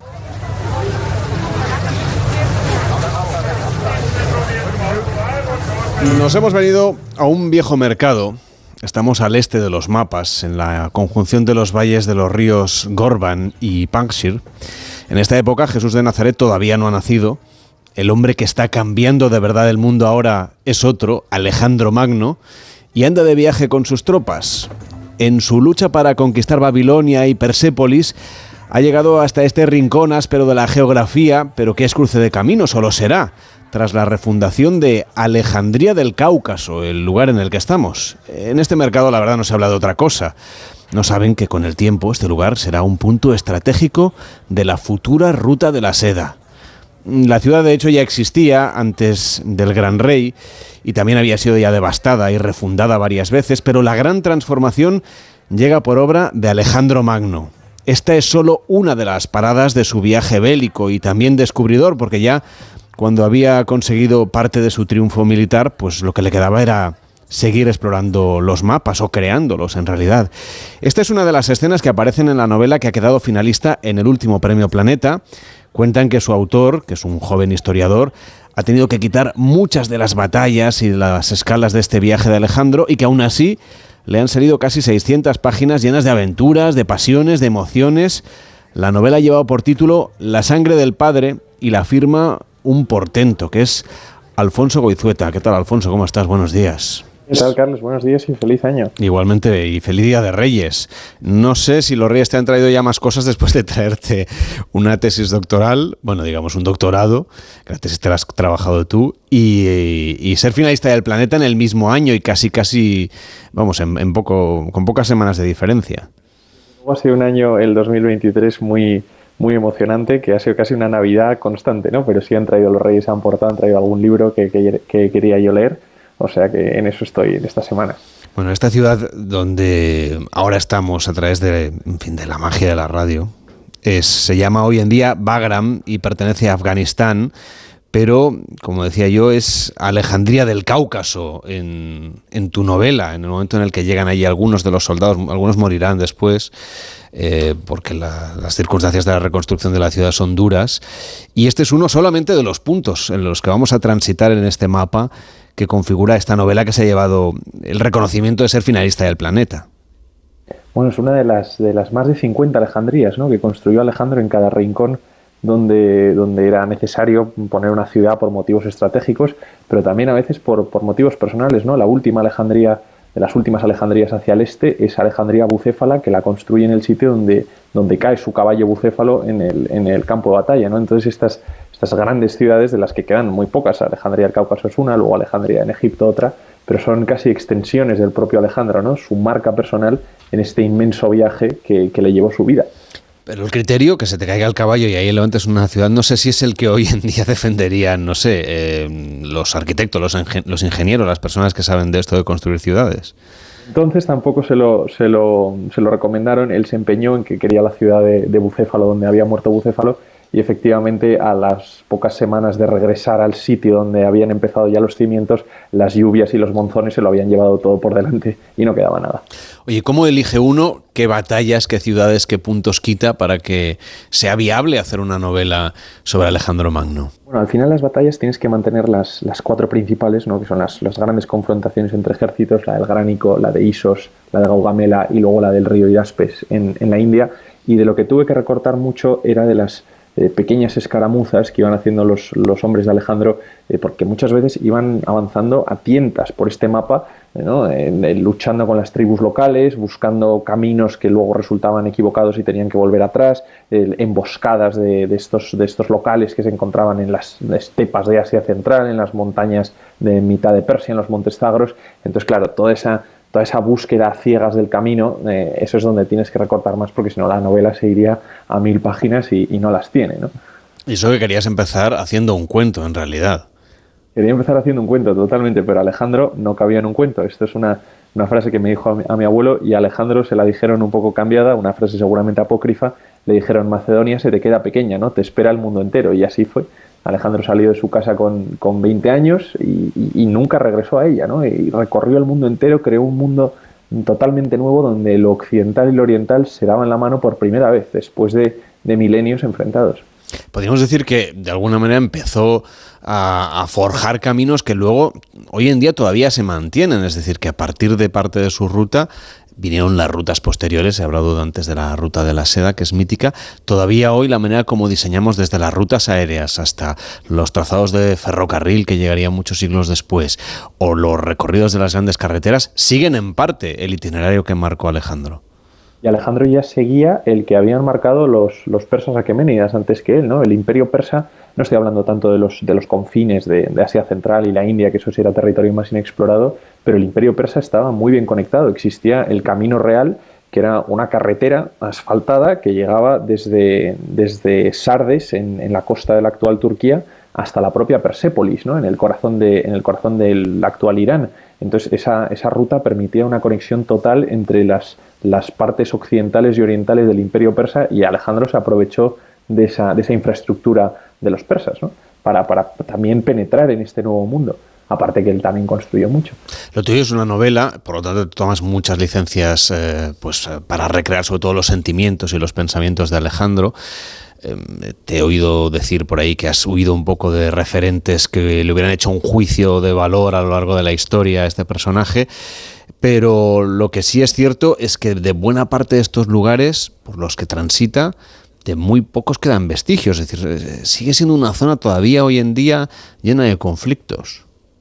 Totalmente, ¿no? Alejandro mm, transita por este mundo y, bueno, sí es verdad que es de mi cosecha lo que él siente cuando de repente ve las pirámides o cuando de repente ve el gran Himalaya, ¿no? Pero, pero es muy interesante, cuando estaba escribiendo la novela, ahora han, vuelto estas voces, ¿no? De Alejandro pasa por Gaza, por ejemplo, el asedio Gaza es de los, de los más eh, cruentos y los más importantes de su, de su batalla, pero también pasa por Egipto, también pasa por ese eh, vasto oriente, por Afganistán, ¿no? Eh, toda esta zona de la Bactria, la satrapía de la Bactria las faldas del Himalaya, son las montañas afganas y Alejandro transita por ahí. Son regiones que ahora lo vemos y que continúan siendo eh, tumultuosas como, como lo eran entonces. Es una pena que no, que no queden muchos de los vestigios. Hombre, sí que quedan las pirámides y otros lugares, por supuesto. Pero buena parte de los vestigios, eh, él también arrasó con muchísimas cosas y luego vienen otros a arrasarlas posteriormente. Pero no podríamos hoy en día seguir una ruta como esta. Incluso los nombres de los sitios, y eso se ve en el mapa que pones al principio del libro, han cambiado ya casi todos creo que el gran vestigio que queda de Alejandro es únicamente su, su Alejandría, que ni siquiera es suya, ¿no? Porque, bueno, él puso los emplazamientos de esa Alejandría en Egipto, pero la ciudad mm, la construyeron los Ptolomeos después de él, ¿no? Y luego fue arrasada en, en, varios momentos a lo largo de la historia y reconstruida de nuevo. Entonces nos queda la, la, idea de Alejandro, ¿no? lo que él quería es sembrar ese, ese oriente de ciudades, bueno, pues nos queda la, la primera de todas, podríamos decir. Lo que sí que vemos es que a ojos de hoy era un hombre auténticamente despiadado. Vamos, un criminal de guerra.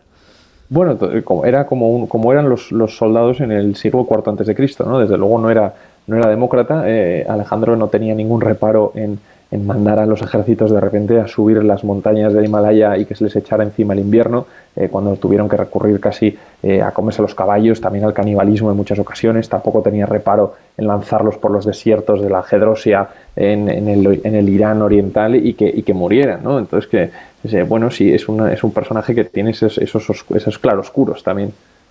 Me han contado que el día que ganaste, bueno, que recibiste el reconocimiento como finalista del planeta, eh, llamaste a, tu madre enseguida en una conversación corta. Em, y, que, bueno, que tu familia obviamente está muy orgullosa, muy diferente de la relación que él tenía, y tal como vas describiendo en la novela, con su propia madre.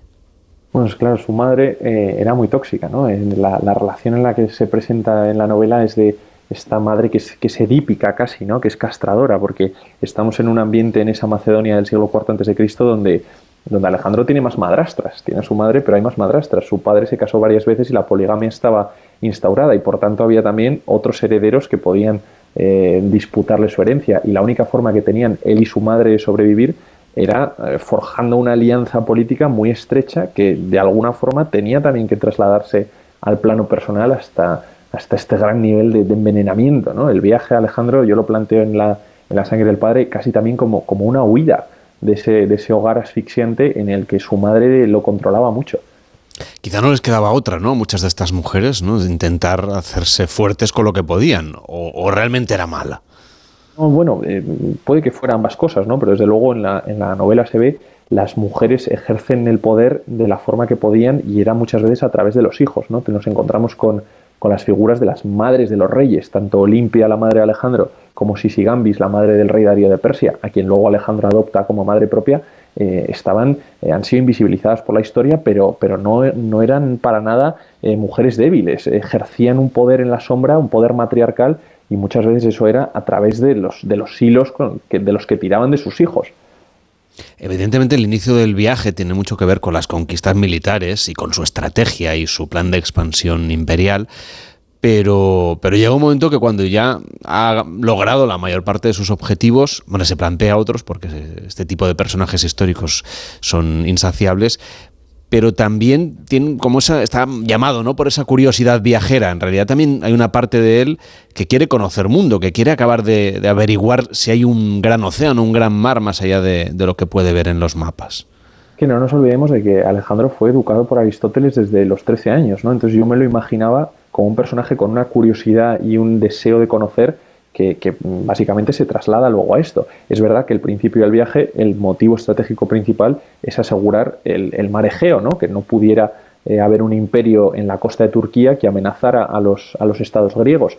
Pero luego cuando continúa avanzando y continúa avanzando y derrota a sus enemigos, la geografía se vuelve su, su rival, ¿no? el, el querer saber dónde acaban los confines del mundo, en querer saber si el mundo era tal y como lo imaginaban los griegos. ¿no? Eh, Alejandro es de los, primeros que llega hasta la India, era una distancia inconcebible. Decían los mitos que había llegado Hércules hasta la India, que había llegado también el dios Dioniso, pero, pero no, había un mortal que hubiera llegado hasta allí. ¿no? Y muchas veces cuando alcanzan la India se dan cuenta de que la geografía que ellos tienen imaginada es radicalmente distinta. El Indo, Alejandro se pensaba que era el río Nilo Mm. porque tenía cocodrilos y esa era la relación que él hacía. Como hay cocodrilos aquí y son más pequeños que los que yo he visto en Egipto, será que esto es el mismo río y que estas, mm, estos monstruos son pequeñitos en el eh, arriba y cuando llegan a, la desembocadura ya son los grandes cocodrilos egipcios. Este es un poco el pensamiento en el que estaban, ¿no? descubriendo un mundo eh, radicalmente nuevo, un mundo a, a tientas. ¿Tú crees que esta ambición un poco fue la que luego acabó con su vida, hizo que su existencia fuese tan breve? Bueno, yo creo que desde luego fue un viaje el que lo dejó, eh, el viaje lo dejó exhausto, ¿no? además, eh, un viaje plagado de batallas en unas condiciones pésimas, muchas veces en las que afloraban las enfermedades y de Alejandro uno de los eh, motivos que se achaca a su muerte es que contrajo una fiebre tifoidea en algún momento en la India, ¿no? Una herida infectada y que, bueno, pues esos, esas penurias del viaje. Pero sí que es verdad que el viaje también acaba con él de una forma eh, moral casi, ¿no? Eh, porque es, es, la ambición desmedida, es el nunca estar contento con lo que se tiene, es el querer seguir hacia adelante y nunca poder disfrutar lo conquistado. Eso es una de las cosas que le echan en cara a los griegos, ¿no? Cuando le piden regresar a casa, queremos regresar a casa, ya tenemos demasiado tesoro, ya tenemos demasiado territorio. Y a Alejandro eso no le importa, a él lo que lo que le importa es seguir adelante. De hecho, unas páginas, bastantes páginas atrás, hemos empezado esta historia hablando contigo, imaginándonos que estábamos en, la Alejandría del Cáucaso. Él ya tiene una especie de, en fin, de, de vaído, ¿no? De vaído. Se, se, se, encuentra mal, se encuentra severamente y ya se plantean si, si sobrevivirá. Hay muchos momentos en los que la salud de Alejandro mm, peligra, ¿no? Al principio en Tarso, cuando están cerca de Grecia, luego también cuando están en, en, Alejandría del Cáucaso, porque venían de escalar eh, el Indukash, ¿no? Lo que los griegos llamaban el, el Paropamisos, la cima de donde no sobrevuela el águila, lo que pensaban que eran las montañas donde el titán Prometeo había sido encadenado, ¿no? Eso lo subieron en pleno invierno por, eh, por esas cornisas y, claro, eh, llega un momento en el que, en el que exhausto se desvanece y los, los, propios griegos piensan que igual se muere, que igual se muere como se estaban muriendo muchísimos soldados por el camino. Hoy en Gente Viajera estamos recorriendo el mapa de la novela La sangre del padre de Alfonso Goizueta, que nos lleva a recorrer el viaje que hizo Alejandro Magno para sus conquistas bélicas. No sé si tú has tenido ocasión de conocer alguno de estos puntos del mapa. Pues mira, me hubiera encantado visitar Irán, pero no ha sido posible y ahora me temo que lo será mucho menos. Pero yo he viajado mucho por Grecia, la, Grecia natal de Alejandro. Eh, está en Atenas, está en Creta, hay uno de sus personajes que Nearco, que es el, Nearco el cretense, él provenía de la isla de Creta, y hay un, hay un pequeño capricho que me doy yo al final de la, al final de la novela cuando Alejandro le pregunta a Nearco y le dice, ¿y tú con qué sueñas? Le dice, pues sueño con volver al hogar. Y dice, ¿cuál es tu hogar? Y dice, Creta, Alejandro. Y es ese, ese palacio laberíntico en, en Noso, donde, donde decían que había estado enjaulado el, el, Minotauro, donde Teseo había acabado con él. Yo he estado ahí, yo he estado en esas ruinas, y la verdad que quería siempre meter ese, ese pequeño guiño a, lo poco que yo he podido conocer del mundo que conoció Alejandro, del vastísimo mundo que conoció Alejandro. Alfonso, lo que sí que conoces muy bien es Londres, imagino.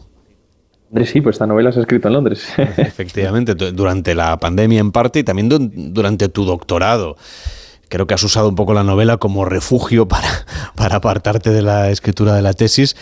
Pero vamos, parece una hazaña también un poco propia de Alejandro Magno, hacer un doctorado mientras uno publica una novela que luego acaba finalista del planeta. Bueno, es que todo se ve a posteriori como, bueno, escribiste esta novela finalista del planeta. No, yo estaba haciendo mi doctorado y, eran muchas horas, la tesis doctoral era muy dura, mucha investigación de archivo y, a mí la novela era una forma de escapismo, ¿no? Irme, irme con Alejandro de la mano por todos estos parajes, viajar con él mientras escribía, que ahora yo espero que el lector también viaje con, con Alejandro y con el resto de personajes cuando la lea. Y entonces, pues lo digo literalmente, era mi escapismo porque me escapaba de las clases del doctorado para, para ir a escribir. Luego ha resultado que la novela ha sido eh, premiada, pues, pues entonces mejor que mejor, ¿no? Pero en ese momento para mí era el, divertimento, que ese es el, el, motivo por el que escribo, al final por, por contarte una historia a ti mismo y viajar tú con esa historia. Luego si esa historia se publica y se vende y la, llega a muchos lectores, pues, pues mejor que mejor, ¿no? Pero al, al, final eh, escribes casi con el mismo motivo por el que empezaste a leer de pequeño, ¿no? Que es eh, descubrir un mundo nuevo. Tú tienes solamente un año más que el que tenía Alejandro Magno cuando él dio salto a Asia en este viaje que nos estás planteando. Em, te acabas de doctorar, acabas de ser finalista del planeta. ¿Qué quieres ser de mayor? Bueno, pues eh, seguir escribiendo, y eso es lo que quiero hacer de mayor, eh, seguir contando historias, que es lo que, lo que más me divierte. También me gustaría mucho dar clase, eh, la docencia me, me, gusta mucho, me parece muy inspiradora. Pues este mundo de las, de las humanidades y, del, y de la divulgación y el conocimiento, que es al que, al que a mí me gusta dedicarme. Te preguntaba por dónde es, porque tú has estudiado allí, te has doctorado allí. ¿Qué rincones de la ciudad nos recomendarías para un próximo viaje que no sean los que seguramente ya muchos tienen en la cabeza? Bueno, pues a mí Londres es que tiene esa, esa gracia, ¿no? Que todos, eh, es muchas ciudades dentro de una y cada ciudad es, cada, cada, rincón de esa ciudad es distinta, pero yo tengo un parque mm, favorito que no es Hyde Park, que es al que va todo el mundo. A mí me gusta mucho Battersea Park, al lado del río, con esa gran, esa gran pagoda con el Buda y esos árboles inmensos. Eh, yo creo que ese es de mis rincones de Londres favoritos. Ahí he pasado muchas horas paseando, eh, reflexionando sobre, sobre Alejandro y qué caminos iba a seguir. ¿Y te vas por ahí para intentar escribir la siguiente novela o todavía no estás pensando en eso? Pues fíjate, cuando estuve defendiendo la, tesis doctoral, que fue el 5 de octubre, 10 días antes de saber que, iba a ser galardonado con el planeta, eh, pasé por Londres y, tenía en esos momentos una idea sobre un personaje inglés, eh, que no sé si la acabaré escribiendo esa novela o no, y me paseé por, por las calles donde, donde ese personaje había paseado, ¿no? por donde estaba su, su casa, por Montague Square y, siempre, siempre tienes esa gracia, ¿no? De querer escribir sobre las ciudades en las que has vivido, pero es, más difícil. O sea que es una historia mucho más reciente en el tiempo. Es una historia más reciente en el tiempo, pero no creo que esa vaya a ser la siguiente novela, porque la, siguiente novela estoy, estoy ya escribiéndola y, me temo que también es en este mundo antiguo donde lo mágico y lo real eh, se dan un poco la mano, ¿no? Como sucede en Alejandro, donde este Oriente y este Occidente, eh, muchas veces dándose la espalda, acaban acaban volviéndose, volviéndose los rostros y mirándose cara a cara. Este personaje inglés lo dejaremos para más adelante. Pero son siempre ideas, ¿no? Que uno va mm, paseando por Londres y de repente se le van ocurriendo, o no, por Londres o por Madrid o por, donde sea, ¿no? Así es la escritura de, intuitivas. Nunca sabes cuándo te va a sobrevolar una idea y la coges al vuelo, la apuntas, igual no la vuelves a ver en muchísimo tiempo y un día encuentras cómo encajarla con otra cosa. ¿Y alguna pista de la siguiente novela? Ya sé que ahora la que hay que defender y leer y promocionar es La sangre del padre, finalista del planeta, pero ya que me has dicho que estás escribiendo... Pues te puedo dar la pista de que el personaje principal es una mujer. Bueno, no es gran pista, pero me, me, conformaré con eso. Alfonso Goizueta, autor de La sangre del padre, finalista del planeta. Gracias por pasarte hoy por gente viajera y por viajar con nosotros en el tiempo hasta esta ciudad de Alejandría del Cáucaso, que bueno, hoy en día forma parte de Afganistán, es la ciudad de Bagram. Hasta la próxima, buenos días. Hasta la próxima, Carles, muchas gracias. Carlas Lamelo, gente viajera.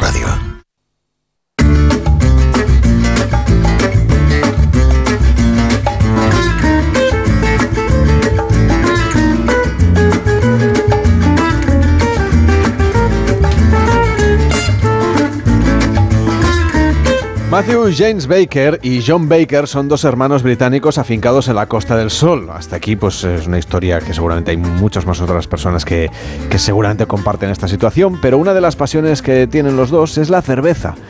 Por eso han llegado a fabricar la primera cerveza artesana de Mijas, Víctor. Y Baker's Lamelo es una cerveza rubia con un fuerte aroma afrutado y un intenso sabor a lúpulo tan característico de las cervezas artesanas. Y bueno, aunque todas las cervezas son perfectas para amenizar una tarde del sol, el peligro de esta es que es casi imposible conformarse bebiendo solo una. Matthew James, propietario y creador junto a su hermano de esta Baker's Beer, ¿cómo estás? Muy buenos días. Buenos días, muy buenos días. ¿Qué tal se vive en Mijas? Bueno, aquí se vive bien en Málaga. En Andalucía en general se vive muy bien. Eh, ¿Qué os trajo a vosotros del Reino Unido hasta este rincón de España? Pues mi padre se jubiló aquí en Mijas eh, en el año 86 y pues ya al final no, nos creíamos siendo mi genio aquí en Málaga, vamos. O sea, se jubiló y vosotros vinisteis con él. Claro, se vino toda la familia para acá, para, Málaga y, desde el 86 llevamos aquí, aquí afincado en Mijas. Y en la cara de Mijas, para ser exacto. y luego te pusiste a hacer cerveza con tu hermano. Sí, eh, eso al cabo de los años pues, falleció mi abuela y me, me, fui para Inglaterra.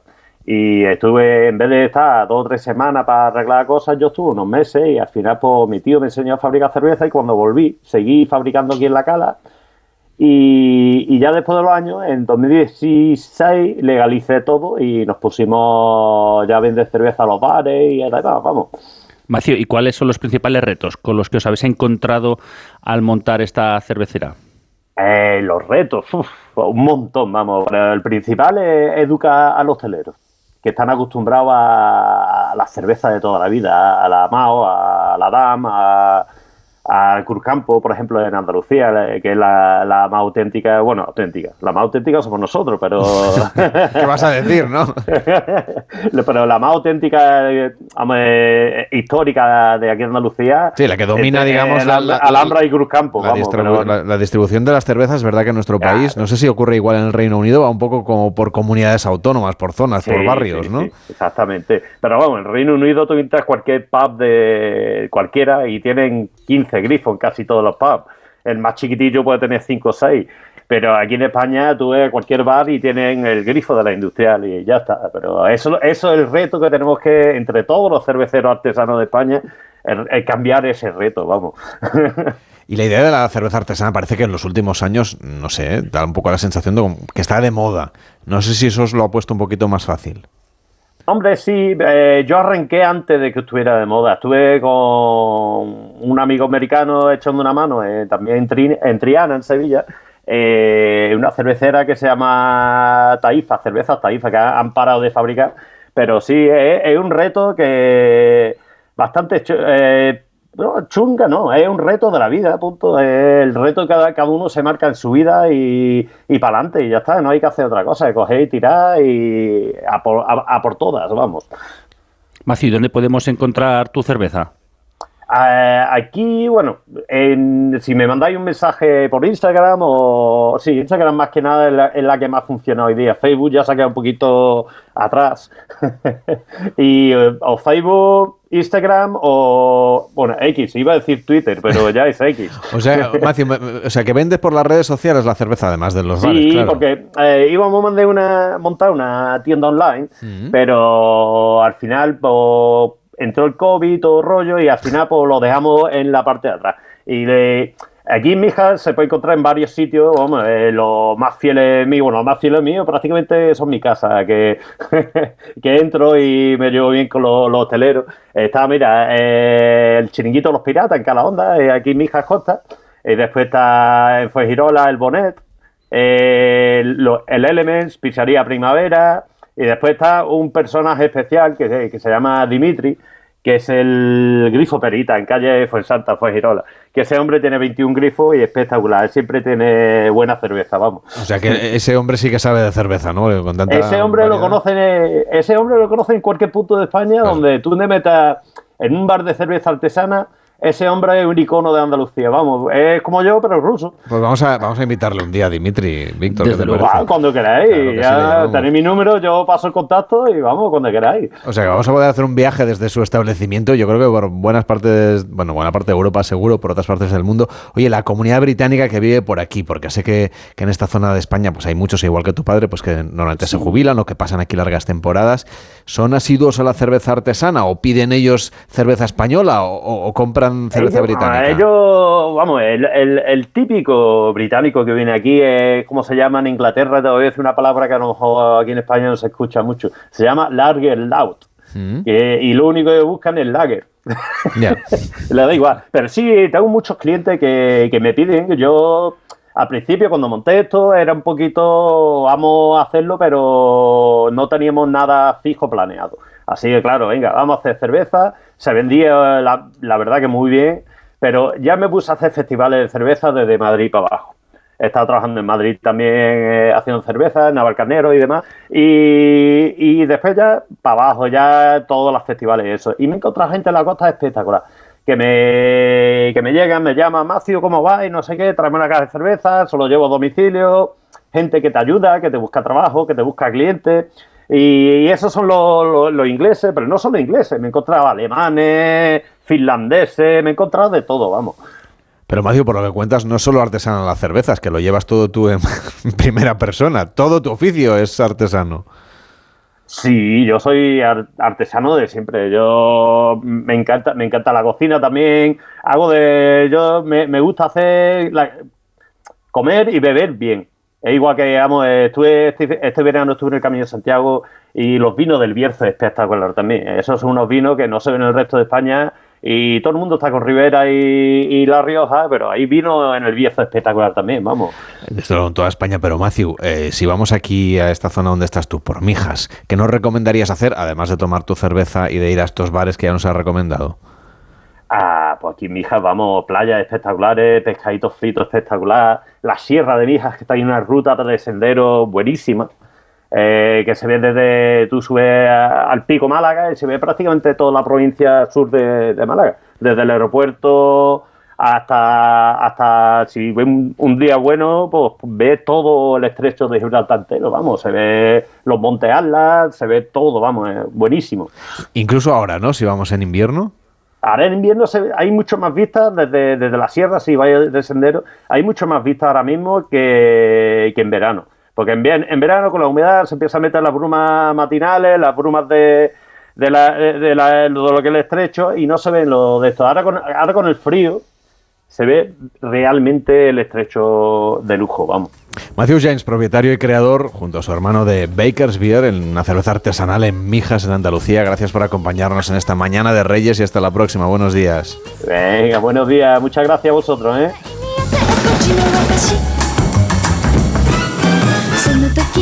Pues mañana volveremos con más viajes aquí en Gente Viajera, como siempre a las 12 a las 11 en Canarias. Viajamos por todo el mundo. Nos sigue usted si quiere en onda0.es barra Gente Viajera, en nuestra aplicación, en la de Onda Cero y en las principales plataformas de audio, donde además puede suscribirse. Que acaben de pasar una feliz tarde de Reyes. Hasta mañana.